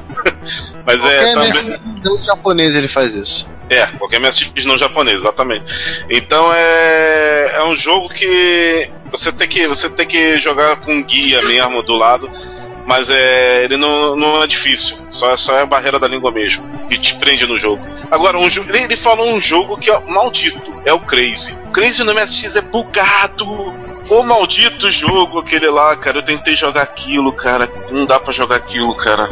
Ele é muito bugado. Eu, depois eu joguei esse jogo no PC 88. Nossa, parece outro jogo, cara. A jogabilidade é mais fluida. Esse jogo aí, o, o porte dele não ficou legal, cara. O, o Dragon Slayer 4 já vou antecipando que vai ter um retro hits com a trilha sonora do Dragon Slayer 4, o Draslow Family, em 2016. Aliás, esse no Nintendinho ficou bom. Quem importou o jogo foi a Namco, acredite se quiser. E É, e ele tá muito próximo à versão do MSX2. é legal, hein? Aliás, a diferença das duas versões é só gráfico, gente. As duas versões são praticamente iguais. Dizem, dizem que tem alguma diferençazinha de item, de lugar, alguma coisa assim, mas eu nunca cheguei a, a a- a co- confirmar isso. Se alguém jogou a fundo do MSX1, fala aí pra gente, depois nos comentários. Ele citou Alien Resgate, eu lembro dele, mas joguei muito pouco, não consegui Outro jogo lazarento de difícil pelos motivos errados. Porque o jogo ele é, ele, ele, ele é o ele era na época o que o que hoje em dia são esses jogos de monitoramento, tal do Fred. Vocês já ouviram falar de um jogo chamado Fred Fred Fred Fish que o cara fica o cara tá numa loja de brinquedos que tem que tem três robôs que três, três robôs de animais uma raposa, um coelho e um. Raposa, coelho um pato, eles se tornam assassinos e vêm pra matar ele. Nossa. E ele fica Não monitorando pelas câmeras. Então a ideia é mais ou menos como é esse Alien 8. Não, não, É, não é Alien- Alien, não. o Alien Aliens. Aliens o O Resgate, Alien desculpa. É o Aliens. É baseado- É só Alien o nome desse jogo. Só- É o só Alien, Alien. Alien Resgate no Brasil, né? No, no Brasil, exatamente, por causa do filme. Do nome do filme daqui. Só que, cara, o, o grande problema do jogo é que, é que você tá, tá jogando, o Alien tá na PQP. De repente ele tá na tua cara. Do Ah. nada, ele, ele pula pra cima de você. Ou seja, os aliens aparecem do nada. O cara que programou esse jogo foi muito sacana, cara. E aí temos mais um comentário bem compridinho do Sérgio, que a gente vai fazer uma leitura em corte. E ele começa assim: E aí, bando de perebas? E aí, pereba, beleza? É, experiência que ele fala do Super Leidoc, ele tem um cartucho, não dá pra terminar tão facilmente, senta sozinho, só trapaceando. É aquilo que o João falou, tá em dupla. O Zanak aí, que é o Zanak Excelente. Pra quem manja mesmo, eu só consegui não, não. Zanak aí é, é a versão comercial do Zanak. O pessoal Ah, tá. aqui chamou de Zanak 2. Porque Ah, tá. houveram dois Zanaks. A versão 1.0 e a versão que era só nos micros da. Agora não me lembro qual a empresa. Acho que era da Pony Canon, acho que era o Canon. Canon veio com o Zanak, essa é a mais rara de todas. Ele é aquela primeira versão do Zanak que veio pra cá, é o Zanak 1. O Zanak 2, o pessoal não viu quase diferença nenhuma, na realidade é o Zanak versão 2.0, que é o comercial. Você acha um pouco mais facilmente. E o É, mas- Zanak Excelente, sim, que é pra MSX2, é outro jogo. Porque o Zanak 3 é, é, é, é um hack do Zanak pra você começar da última fase, então não conta. Ele também falou se a sardinha, que ele viu a imagem, achou bonito, pegou a imagem, não jogou. Metal Gear, o primeiro, só com a ajuda da revista CPU. Sem ela, você tem que perder muito tempo tentando adivinhar o que fazer em certas fases. Já tentei várias vezes jogar sem revista, não consegui chegar no robozão. É, como eu comentei, eu cheguei no robô, mas não tive como passar de ficar botando as bombas esquerda, direita, direita, de esquerda, esquerda, direita, esquerda, esquerda, direita, aquela sequência maluca. Também é barreira da língua, mas nesse caso é do inglês mesmo, que a gente não sacava inglês direito. O Salamander, relação de amor e ódio, em todas as plataformas, não consegui fechar sem trapacear. Shadow of the Beast jogou no Mega Drive e achou um caos, nunca fechou. Ah, Ghost in Goblins. não, do Amiga também é outro caos. Ghost in Goblins, que é o- um dos favoritos do Alfredo, né? Que participou com a gente nesse episódio. Só joguei no arcade no emulador. Bacana, mas comedor de ficha, nunca fechou. Ghost É in um, Ghosts. é um inferno esse jogo. Não, não, peraí, peraí, só um comentário aqui.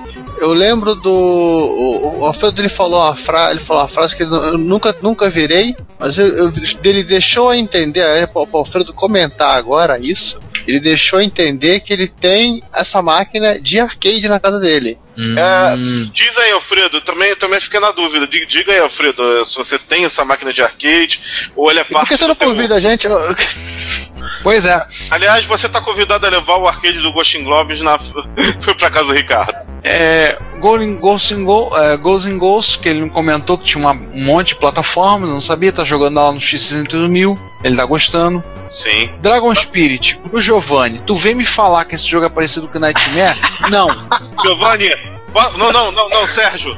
Não, não, Sérgio, deixa, deixa eu mandar o Giovanni a merda. Porque eu também, eu também me compadeço com essa. Cara, nada a ver, meu filho. Porra, Ele falou é um shooter Pera aí, o, muito. ca- não, pera, se o cara da. Se o su- sujeito da, da revista da, da MS Spiegel pôde falar que o, Hino, o Hinotori era, o, era a continuação do que Nightmare, porque eu não posso falar que o Dragon Spirit é o que Nightmare de dragão. Tá bom, então eu vou falar que o, que o Dragon Spirit é o Zanak de dragão. Pronto. Boa. Que continua não tem nada a ver, mas tudo bem.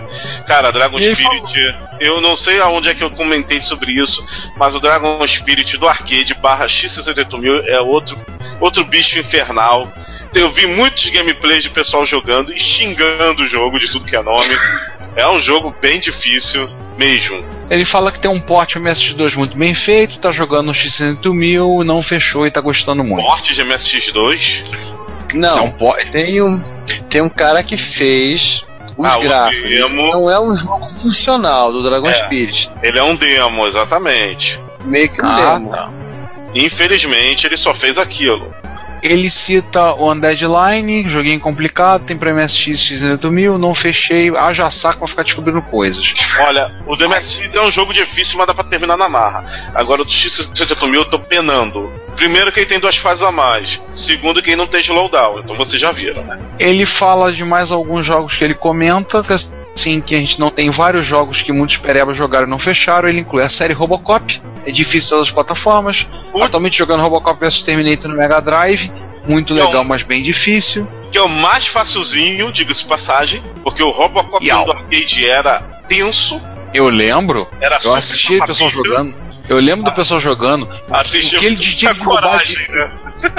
de jogar ele, O né? cara tinha que roubar de E209 pra poder chegar no final, caraca. O último E219 soltava até míssil. É que o último é o militar, é o modelo militar dele. Nossa. Não, você viu esse, esse- esse jogo aqui que tá, tá participando do MS Dev? Chama-se Wing Warriors. Eu acho que você vai gostar. Tá, vamos dar uma olhada depois. Dá uma olhadinha, dê, dê seus comentários, você vai gostar dos gráficos. Aí fala The Immortal, jogão de RPG Mega Drive outras plataformas, isométrico, sinistro, difícil, na caçando cartucho pra comprar nunca terminou. Série Danmaku, mais conhecido como Bullet Hell, joga shotnups pra plataforma PC 98 e Windows. E tipo Bullet Hell, dá um tiro, sai bala pra tudo que é lado. É. Apesar das japinhas fofinhas, não tem nada de fofo, é tiro e bomba pra todo cara. É tiro, porrada e bomba. Já dizia a filósofa contemporânea Valesca Popozuda. Essa, É, essa categoria de, essa categoria de jogos não, não se chama Touhou? É, Torro é o nome da série no PC 98. Danmaku é o estilo do jogo. Danmaku é, é, é- é literalmente é chuva de tiro em japonês, ou seja, bullet hell em inglês. É, Esse também é do tipo, o fundo me matou, não consegui terminar nenhum deles, ele manda dois links pra quem quiser conhecer o estilo. A Cave E- fez vários Não, jogos para arcade e consoles, também, também nesse estilo. Um mais difícil que o outro. É, jogue jogue com, com muita paciência. Bem, ele falou que se colocar todos os jogos que o Pereba, o Pereba de lá, ou seja, ele não terminou, não terminou trapaceando, vai ficar o post mais longo ainda. Nossa, imagina, não diga. É, e vocês vão querer tomar meu território. É, sete territórios, a sua escolha, incluindo Vladivostok. E ninguém mantém a Ásia. É, ninguém mantém a asa. É, alguém quer ser imperador da Oceania? É, valeu mais um ótimo podcast. Ele acrescentou dizendo que ele se empolgou escrevendo, que escreveu um monte de coisa errada. Desculpa aí, povo. Valeu. Cara, eu vou, eu vou dar três jogos que eu penei muito pra terminar, já que eu não participei do programa. Vou dar, vou, vou dar uma, uma, uma ideiazinha do- dos meus três jogos. Vamos ver se vocês concordam comigo. Cara, meu primeiro jogo difícil, difícil foi o, o Super, Super Star Wars. Ou melhor, Super Império Contra-Ataca, do Super Nintendo. Planeta de Hort, eu demorei umas 4 horas pra sair dele. Super Nintendo não conta, tio. Não é micro, não é videogame. Ah, a gente tá. não gosta do Super Nintendo. Vocês querem, vocês querem um de micro? Então beleza, então vou, vou, vou, vou mandar um. Se bem que o Dragon Spirit eu ia falar, o Sérgio já falou. É, tá aí, vou falar do. do Gradius 2, só que em vez da versão do MSX, da versão do X68000. Ele também, no X68000, que é o do arcade, também é um jogo difícil. Só perde pro 3. Mas o 3 não. Já, já não tem micro, eu, eu- eu fico quieto. Aí, João, vou te dar uma dica. Super legal pra você jogar. Diga. Dragon Spirit do Spectrum. bonito. Aliás, o do Amiga é, também é um jogo muito bonito, pra dizer o contrário. Pra você ter uma ideia, os jogos dos micros europeus eu prefiro jogar o do NES, que é uma das versões mais fáceis. Não quer dizer que ele seja difícil, é a versão mais fácil. E falando em, em NES, eu vou falar de um jogo que foi portado pro NES, pro, pro Amiga, que é aquela desgraça do Part Simpsons e. Bart vs Space Mutant. e Space Mutants. Cara, eu não sei se o jogo é difícil se ele é tosco se ele é ambos. Mas é um jogo que me deu Ou se, ou se- tanta raiva ou se que ele parei foi, ele no meio. ou se ele foi feito literalmente apenas pra faturar em cima do sucesso dos Simpsons. Pegaram qualquer jogo e pintaram. Tá com muita cara assim, cara. Cara, o joguinho ruim, cara. Meu Deus do céu. Não, isso, isso saiu pra um monte de coisa. Saiu pra Spectrum, saiu pra Commodore 64, saiu pra. Por aí vai. Eu joguei ele primeiro no Amiga. Pensei que o jogo era do tipo, ah, exportaram mal no Amiga. Vamos jogar o original do NES. Outra porcaria. Aí vem, ah, tem versão Mega Drive, vamos jogar do Mega, outra porcaria. Pô, não deu, cara, não, não deu pra jogar. Posso falar um de, de um, que é de arcade? Hum. Um jogo que do tipo, ele é ruim, mas ele é difícil pra caramba. Ele tem no Amiga também, foi portado no Amiga. Então, vale também referência então. Double Dragon 3. Sabe qual é o problema do Double Dragon 3? Se é o só primeiro- uma enrolação. Ele é o primeiro jogo, ele é o primeiro jogo é, play to pay pra você jogar. Qualquer coisa que você tem que fazer no jogo, ah, você quer uma arma extra? Inserte coin. Você quer um, um- uma vida extra? Inserte coin. Você quer um coisa, um inimigo extra? Inserte coin. Tudo você compra com fichas, ou seja, com dinheiro real. Ou seja, é o IAP dos anos, dos anos 80, né? Anos 80. Exatamente. Porque ele é 1990, então pode ser- ainda é anos 80, então realmente. Enfim. Cara, que jogo. E o jogo é uma bosta comparado aos primeiros Double Dragons. Então é. Acabou, acabou misturando, eu acabei misturando jogos difíceis com jogos ruins. Desculpem. Tudo bem. Bem, segue o barco, vamos pro, pro repórter retro. Vamos pro repórter 10, reto. Começando Dez. mais uma vez. Gente comentando repórter reto de novo, não acredito nisso. É, não, não, é, não, não sabem a primeira regra do repórter retro. É, e o, o Sérgio, o Vladivostok, o Vladivostocando de com força de novo. É, vamos comemorar dois grandes aniversariantes esse mês. O NES, que foi o pontapé inicial para os consoles mais modernos, com a introdução do joypad e a linguagem C++, que ajudou muitos sistemas operacionais a se levantarem, Linux inclusive. Ó, Esses, isso é verdade. Esses computadores O analógicos Linux é só em C, não é em C++. É, mas é, o, o, a, o, C, o C++ foi muito usado como desenvolvimento de vários pacotes, inclusive o KDE, a, a, o ambiente gráfico KDE é todo feito em, em, em C++. O QT, uh, ali passado, é feito em C++. Uh, por isso que é. Treta, gnome, torcida gnome de um lado, KDE do outro. Não, não, chega, chega, chega. Os Slackers invadindo, quebrando tudo. Olha, cuidado que, o- cuidado que o estranho, o Diogo, o estranho, vai vir reclamar com a gente porque ele é usuário KDE. Já assisti palestra dele sobre KDE. Gente, Por isso que a eu- Qt, a, a Qt não, a não é legal. O estranho não. Eu que adoro a Olha, Qt. Não estou, não estou, como posso dizer, em, em nenhuma torcida, então não me batam, batam neles. Nem eu, eu sou, eu sou Não, eu- você. eu Não, não, respeito- você usa o Windows. Nós dois batemos. O grupo inteiro bate em você. Não, eu respeito todas Gente. as interfaces gráficas, etnias, orientações sexuais, eh, identidades nacionais, tudo, tudo, tudo. Não, É eu, isso eu aí, não vamos sou, eu não sou seu inimigo, ok? É isso aí. É, é, é, Vamos bater nesse, no Juan, então. nesse esquema. Não, não, não, pera aí. Não. Juan tá Eu usando também- Windows. Juan tá usando Windows agora, não instalou, tomou vergonha, não instalou Linux no computador dele. Porrada nele.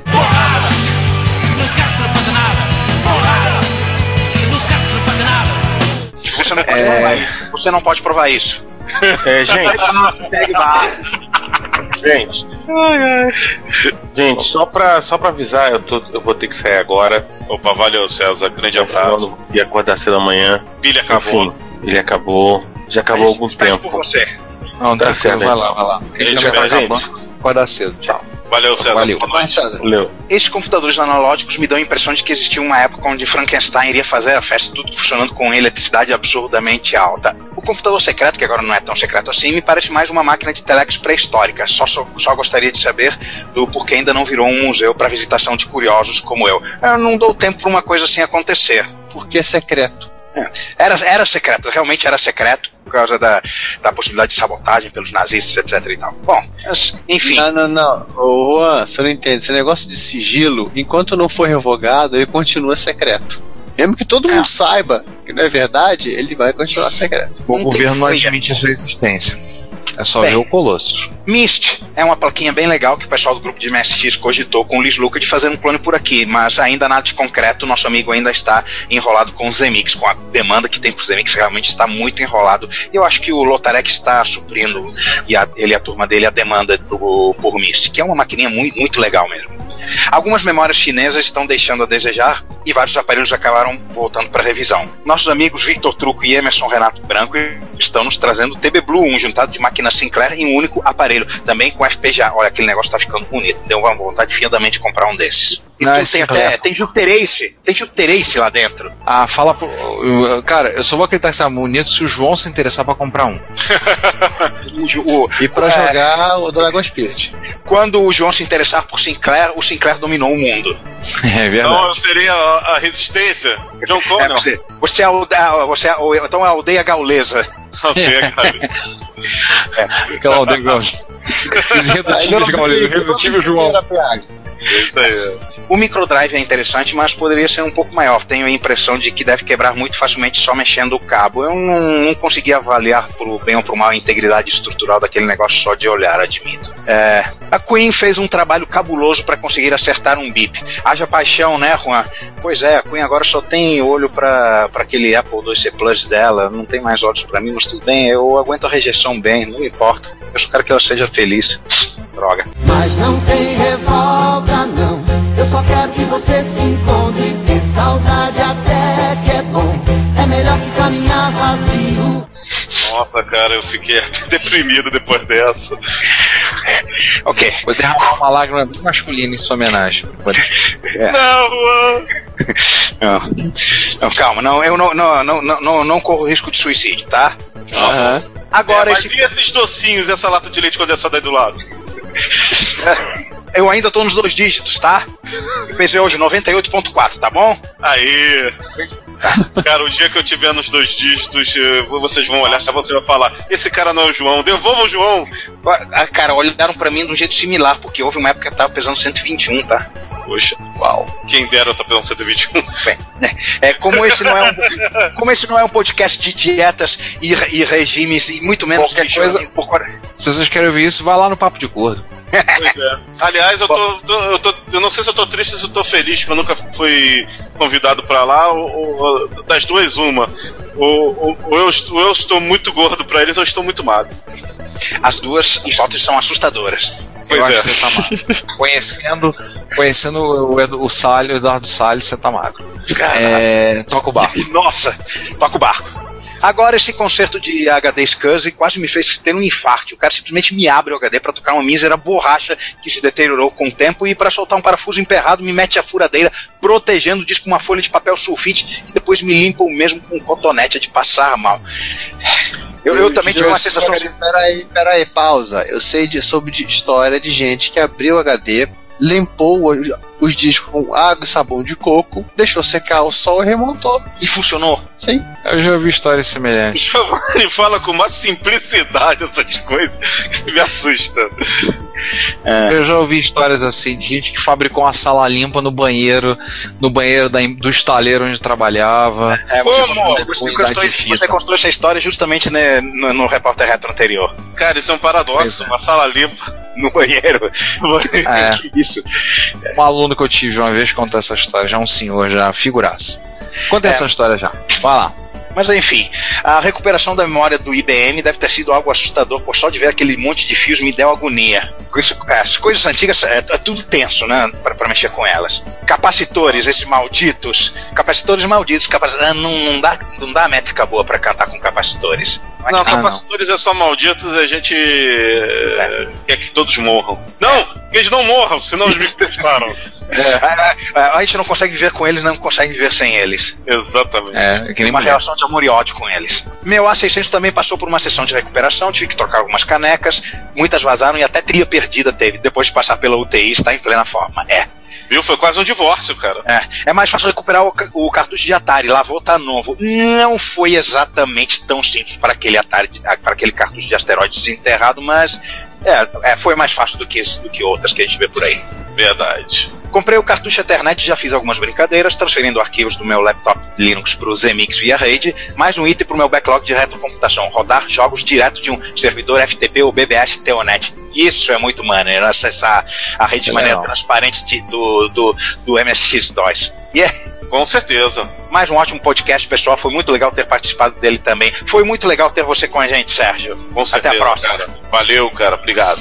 E uma errata do episódio, canetada, como diria o, jo- o Jovem Nerd, canetada não, canelada. O evento, Canelada. É, o evento não é do Canal 3, é o Vídeo Magia que vai acontecer agora, aconteceu dia 5 de dezembro. Não, já quem, quem vai ser foi o anfitri- o anfitrião da festa, é, foi o Capela. Para mais informações, Blau. Foi lá, Não, e enquanto- lá, e lá é, teve vários X68 mil que é e foram jogados. O encontro foi no dia 5 de dezembro, apesar de eu e o Rogério Bellarmino estarmos em São Paulo, nenhum de nós fomos. Justificado, eu estava tentando voltar para o Rio de Janeiro e o Rogério estava na Comic Con Experience. Então, não dava. Eu No não, way. fui por, eu não fui por puro esgotamento, eu lamento.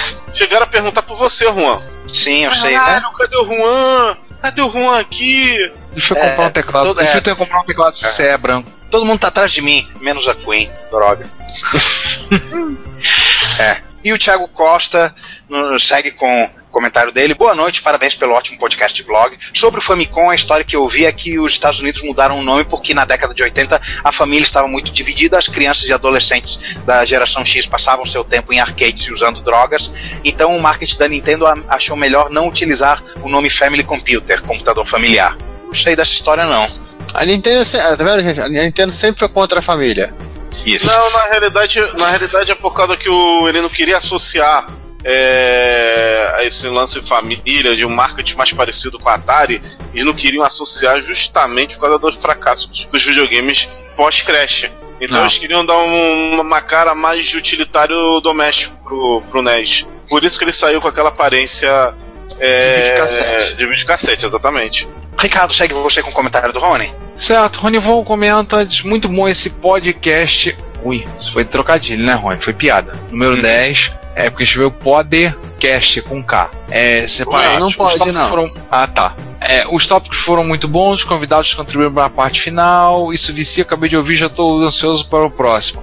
É, obrigado pela preferência, servimos bem para servirmos sempre. Quando vocês lembraram do encontro de 600 mil, a coisa ficou tensa porque eu vou perder esse. Eu também perdi, Talvez- não se preocupa não.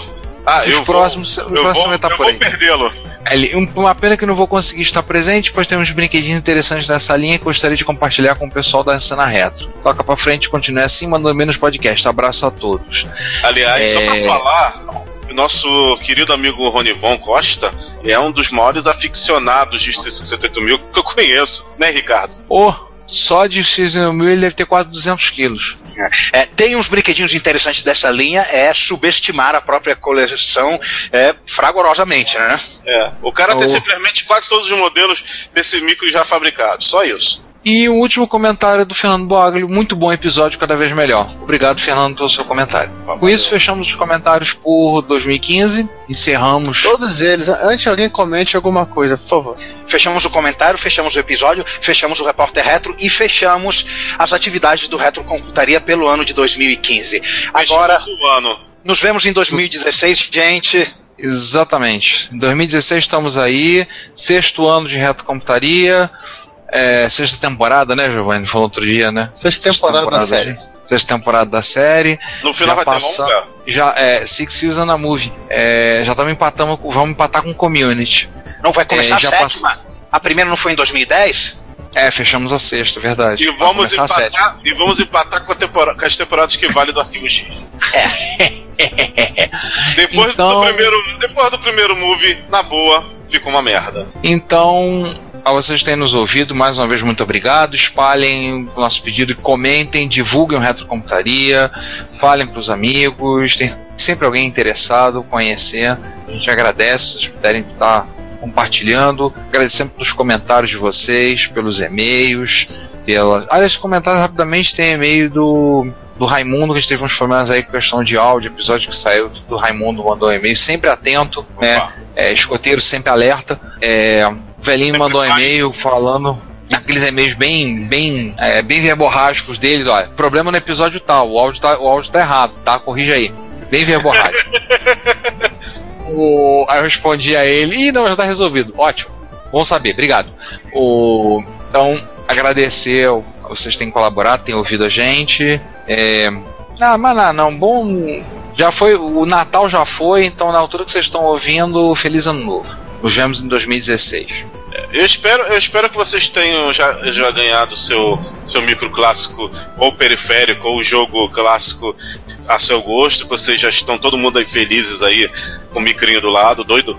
Doido pro programa acabar pra botar as mãos nele. E é isso aí, galera. Feliz ano novo. É, valeu aí pelo, pelo ano aí de 2015. É, 2016 temos mais surpresas, muito mais surpresas. Quem pensou que essa edição 2015 foi bombástica do programa, vocês não sabem o que a gente está reservando para vocês em 2016. Sim, lista, lista de, de promessas e surpresas. Aguardem. Cara, o Um dia que a gente episódio eliminar. de 8 horas. Isso! É um... Episódio de 8 horas. Mas isso não foi episódio da Konami já? Da Konami deu quase isso. Não foi É, quatro? Não, 8 horas seguidas. Recordes foram feitos para serem batidos. Exatamente. Me lembre de não, de não me chamarem pra editar esse episódio. É, não, não. É, o- sobrou pra você. Não, mas é você, é você. o- Eu só edito repórter retro. O retro não quero saber, quero saber, não quero saber. É povo, povo e pova, pessoas e pessoas. É, a gente vem em 2016. Tchau, beijundas e abracetas. Vamos lá, o César já se despediu. Ele pediu pra avisar que ele. pra desejar um feliz ano novo pra todo mundo aí, porque ele teve que fazer alguma coisa que ninguém entendeu direito o que era. E então, gente, daqui a dois anos, se não falha a memória, não, daqui a três anos, teremos androides, então cuidado.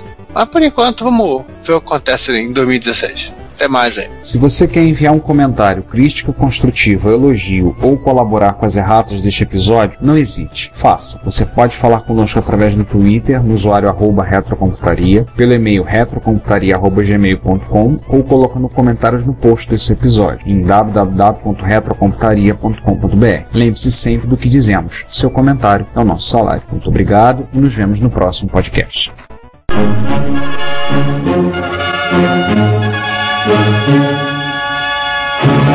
you.